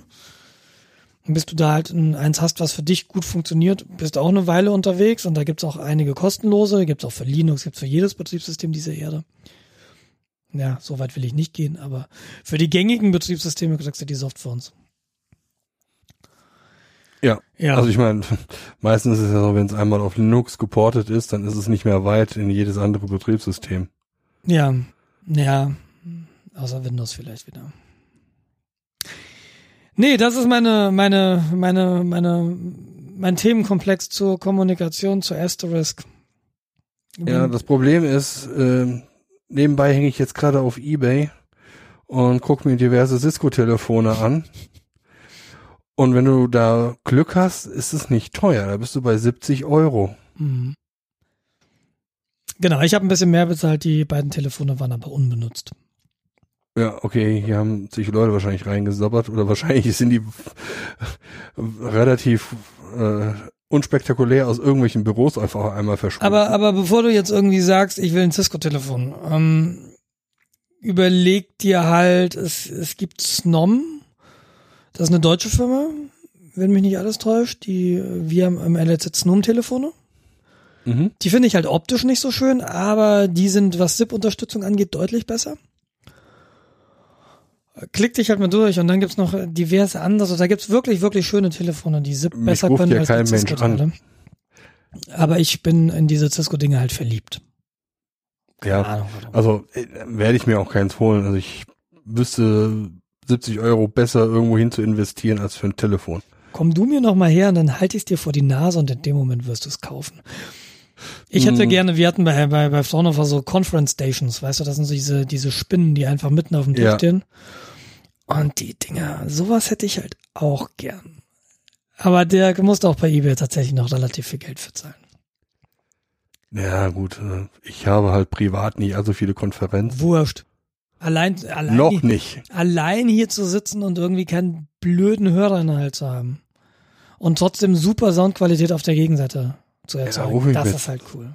Studio-Link an. Da habe ich mein, da habe ich ein richtig gutes Pr- äh, Headset. Ja. Ah, ja. Ja. Nee, halte ich dich auf dem Laufenden. ja, cool. Würde mich interessieren. Vielleicht setze ich dann, dann könnte ich das auch auf meinem Server aufsetzen. Dann könnten wir dann so äh, Zip-Trunk miteinander tun.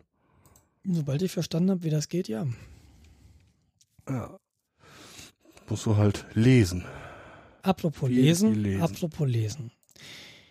Als Rausschmeißer will ich noch mal ganz kurz auf die Süddeutsche Zeitung eingehen. Die Süddeutsche Zeitung hat seit gestern einen Adblock-Blocker. Das heißt, du gehst auf die Süddeutsche Zeitung und wenn du einen Adblocker hast, äh, kommt eine Seite, du hast einen Adblocker. Mhm. Wie, äh, also das, was Bild.de schon seit langem macht, macht die Süddeutsche seit gestern. Und ich finde das total super, weil ich mir sowieso abgewöhnen wollte, mal diese ganzen Tagesmedien zu lesen, die Clickbaiting machen, die immer schriller in den Überschriften werden, damit sie überhaupt noch geklickt werden. Deshalb finde ich das total gut, dass ich die jetzt nicht mehr lesen kann. Äh, Die Frage ist natürlich, die man sich stellen kann, Adblocker, sind die schädlich oder sind die gut? Und ich will da einfach ganz kurz nochmal erklären, warum, warum ich Adblocker für sehr, sehr wichtig halte in einem IT-Security-Aspekt.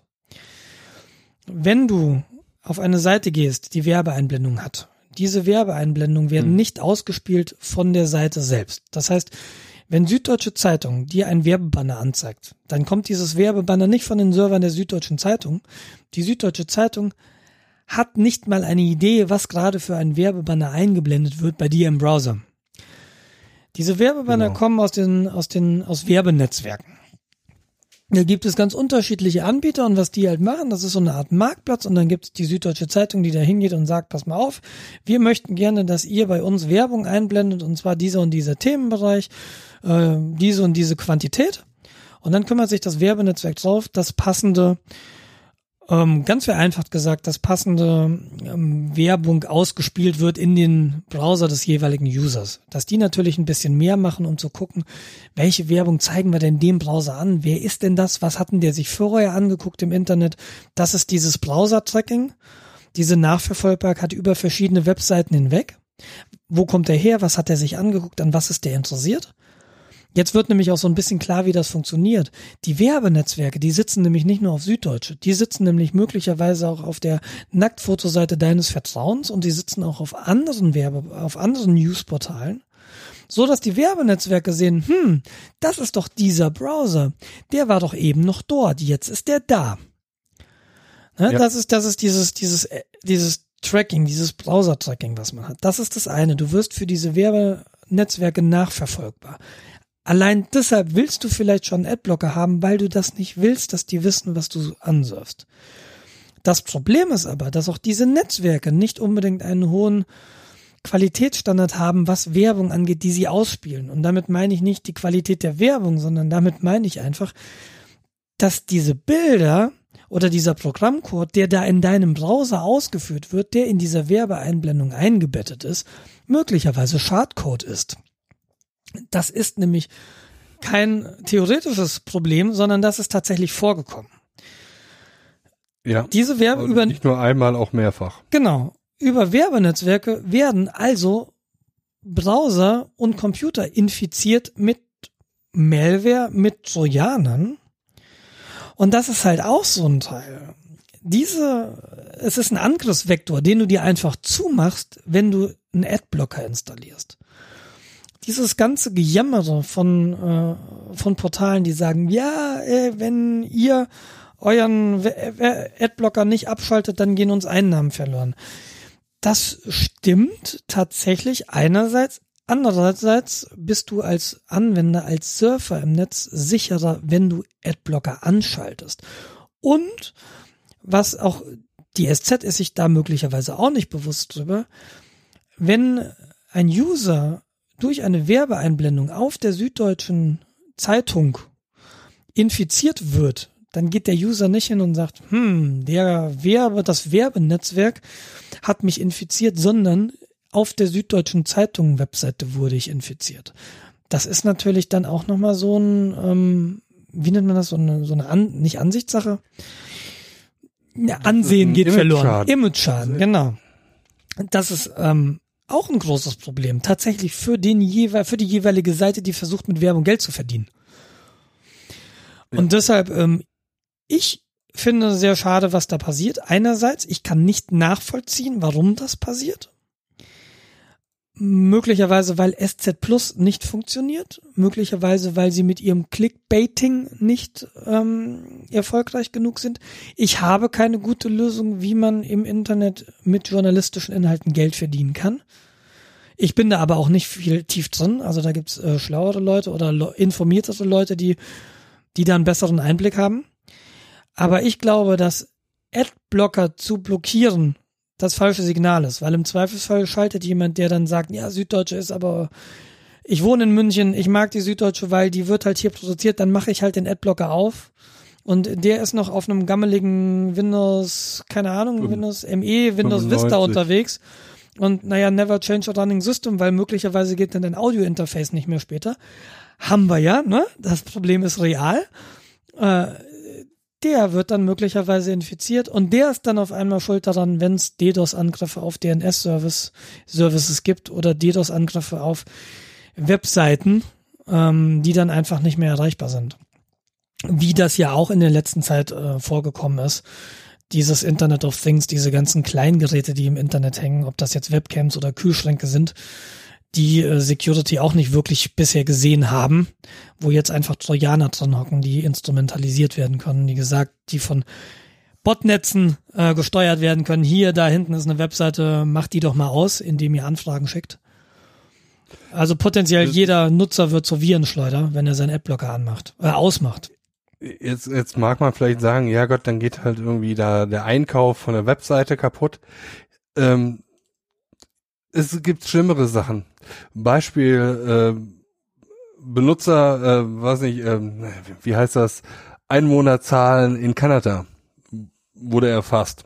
Wurde gesagt, ja, hier Webseiten, äh, da gebt ihr doch bitte eure Daten ein, um äh, Bevölkerungszählung durchzuführen. Ne? Das musst du als Staat hin und wieder mal machen, damit du weißt ungefähr, was du an so einen Steuern zu erwarten hast ist eigentlich einigermaßen wichtig. Was passierte? DOS-Angriff auf die ähm, Wählmaschinen quasi, auf die Abstimmungsmaschinen. Mhm. Ähm, ja, oh, ich glaube, ich verwechsel da was. Nee, ich bleibe jetzt bei Kanada. Ich glaube, es war Kanada oder Australien. Irgendwas abgeschottetes. Auf alle Fälle äh, kamen die dann auf die Idee, okay, dann blockieren wir doch jetzt einfach mal den kompletten Traffic, der nicht aus unserem Land kommt. Weil die Abstimmung sollen ja sowieso nur die Leute machen, die aus unserem Land kommen. Ja, hätte auch, also funktionierte auch super. Nur, dass sie eine Maschine noch hatten, äh, die für die Koordination zuständig war, die in Taiwan stand, äh, haben sie sich das komplette Wahlding komplett zerlegt. Einmal mit Profis. Ja. Tatsächlich, tatsächlich. Das war IBM, glaube ich. Tatsächlich geht vor dem Hintergrund der US-Präsidentenwahl, die ja jetzt ansteht, auch diese Sorge, dass die Wahlmaschinen, ich glaube, in Alaska angegriffen werden können. Also nicht nur die Wahlmaschinen in Alaska, aber es, in Alaska hast du ganz viele ähm, Einwohner, die online wählen oder mit Wahlmaschinen wählen, die im Internet sind. Und äh, wenn du die halt einfach mal ausschaltest am Tag der Wahl, auch so ein Ding äh, ja. was halt tatsächlich dann Politik beeinflussen kann, Entscheidungen beeinflussen kann. Aber wie gesagt, ich will nur sagen, ähm, lasst euren Adblocker an, was man mal und und auch dieses, du kannst einzelne Seiten weitlisten in eurem Adblocker. Das heißt, möglicherweise habt ihr einen Adblocker, wo ihr sagen könnt, okay, ich möchte keine Werbung sehen, aber auf süddeutsch.de süddeutsche.de sind Werbeeinblendungen okay. Und man glaubt damit was Gutes zu tun. Man tut ja auch einerseits was Gutes. Ne? Es ist ja halt nicht schwarz und weiß. Das ist ja immer das Problem. Aber wenn du halt auf süddeutsche.de diese Anzeigen anmachst, dann wird dir auf süddeutsche.de möglicherweise infizierter Schadcode angezeigt. Ja. Und wenn da dein Browser oder wenn du die latest Security Updates nicht hast oder da ist tatsächlich Schadcode, für den es noch kein Security Update gibt, weil es ein Zero Day ist oder was auch immer, ähm, dann hast du auf einmal einen infizierten Rechner. Dann hast du im schlimmsten Fall dann noch so einen Erpressungstrojaner bei dir drauf, der den gesamten Rechner verschlüsselt. Und dann hängst du da. Ja? Du warst noch nicht mal auf irgendeiner Seite, wo du sowas theoretisch erwarten würdest. Ja. Dein Virenscanner ist nicht angeschlagen, weil das Ding über einen Zero Day reingekommen ist. Ja, und dann hast du dein, also überlegt mal, wenn euer PC jetzt komplett verschlüsselt ist, ihr kommt nicht mehr an die Daten dran. Ah? Backup hat von uns ja keiner, weil wir haben ja alle kein NAS. Dann ist halt die Kacke am Dampfen. So, und das, das Schöne ist jetzt, selbst wenn du ein Backup hast, es gibt mittlerweile Erpressungstrojaner, die gucken halt nicht nur deinen lokalen Rechner nach, sondern die gucken auch, welche Shares du gemountet hast, also welche Netzwerklaufwerke du auf deinem lokalen Rechner offen hast und fangen auch an, die zu verschlüsseln. Und wenn du dein, dein Backup auf NAS machst und hast einfach dein Netzwerkdevice die ganze Zeit gemountet, kann es halt einfach sein, dass der Trojaner hingeht und dann ist auch dein NAS auf einmal encrypted. Und dann heißt es, überweis doch mal bitte zwei Bitcoins an folgende, äh, an folgende Adresse, an folgendes Bitcoin-Wallet. Und dann überlegst du dir ziemlich schnell, mache ich das, mache ich das nicht. Genau, und dann kannst du fast nur noch hoffen, dass das ehrliche Gangster sind. Die sind ehrlich.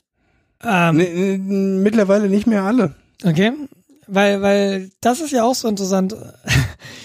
Ich weiß nicht, wo, wo ich das gehört habe, aber diese Sache, die sind der Kundendienst von denen. Oder so der Support. Wenn du da hinschreibst und sagst, ich habe ein Problem, ähm, ich habe jetzt zwei Bitcoins überwiesen ähm, und irgendwie komme ich trotzdem nicht an deine Daten, dann tun die alles dafür, dir zu helfen. Weil wenn sie das nicht tun, dann leidet deren Ruf und dann wird niemand mehr diese zwei Bitcoins überweisen. Wenn es Mhm. Ja, eben genau. in den Ruf kommt, ja, die, die, da kriegst du die Daten eh nicht zurück. Das ist viel nachhaltiger für die, wenn die irgendwie äh, dir tatsächlich helfen und es ist so, okay, kostet zwar zwei Bitcoins, aber danach habe ich meine Daten wieder. Die sind halt im Gegensatz zu deutscher Industrie um Kundendienst bemüht. Ja, auf alle Fälle. Und das bringt Wir wissen, wo das Geld herkommt. Nochmal ganz kurz zurück zur Telekom. Ich habe heute einmal die falsche Telefonnummer angerufen, weil ich auf der Webseite von der Telekom nicht herausgefunden habe, wie der Kundenservice, wie die Rufnummer des Kundenservice für Bestandskunden ist. Das ist einfach ein Sauladen. Und trotzdem werde ich da bleiben, weil ich habe den Sauladen eigentlich auch ganz lieb. So technisch gesehen sind die cool. So mit WLAN-Calls und so, das ist, das ist echt schick. Nee, ich bin von denen weg. Ich weiß. Ich habe jetzt gestern, nee, heute eine SMS von denen bekommen. Ah, rufen Sie uns doch bitte an und erzählen Sie uns doch bitte, warum Sie gekündigt haben. Bitte was? Ich soll euch jetzt anrufen? Euer Telefonsystem mich durchwählen? ja, aber, aber ich finde das, bescheuert? ich Ihr habe verdient Geld damit, dass ich euch anrufe. Hallo, geht's noch? Keine kostenfreie Nummer, keine Ahnung. aber du sowieso weil, weil da können sie nur verlieren. Und ich habe mir gerade gedacht, ja, eigentlich ganz schön frech, dass du anrufen musst. Andererseits, wenn die dich einfach ungefragt anrufen, da kenne ich auch diverse Leute, die pissig werden. Mich mal nicht ausgeschlossen. Und deshalb finde ich es auch eigentlich okay, dass sie sagen, hm, du interessiert uns wirklich, was wir besser machen können in Zukunft. Ähm, ruf uns doch einfach mal an. so teuer. Ja, dann ist halt eh nur eine Standard, ne? Die werden jetzt nicht, oh, der Jens, oh, schreib dir mal kurz eine SMS. Genau, und der ist seit zehn Jahren bei uns Kunde. Jetzt kündigt er. Hm. Nee, ich finde, ich, ich mag, ich mag die ja wirklich, eigentlich mag ich sie schon ganz gern. Sie sind nicht, sie sind nicht billig, aber das ist Vodafone auch nicht. Und dieser ganze WLAN-Call-Kram und so. Hm, und eigentlich hätte ich schon ganz gern ein iPhone 7. Aber Nee. dazu, wie ich mich entschieden habe, das erzähle ich dann in zwei Wochen. Genau. Weil dann habe ich mich vielleicht entschieden. Vielleicht auch Mit nicht. dem neuen Ich iPhone weiß es 7. noch nicht. Jens, herzlichen Dank, dass du so lange durchgehalten hast. Wir Ja. haben jetzt Viertel nach zwölf. Wir haben also eigentlich schon Mittwoch, den 26. Seit Oktober. Dreiviertelstunde muss ich aufs Klo. Ihr hört diese Folge in acht Tagen. Und dann auch komplett auf YouTube, hat der Jens gesagt. Genau. Und während das all, während das alles passiert, sitze ich in Südtirol auf einem Bauernhof in der Sonne und denke an nichts.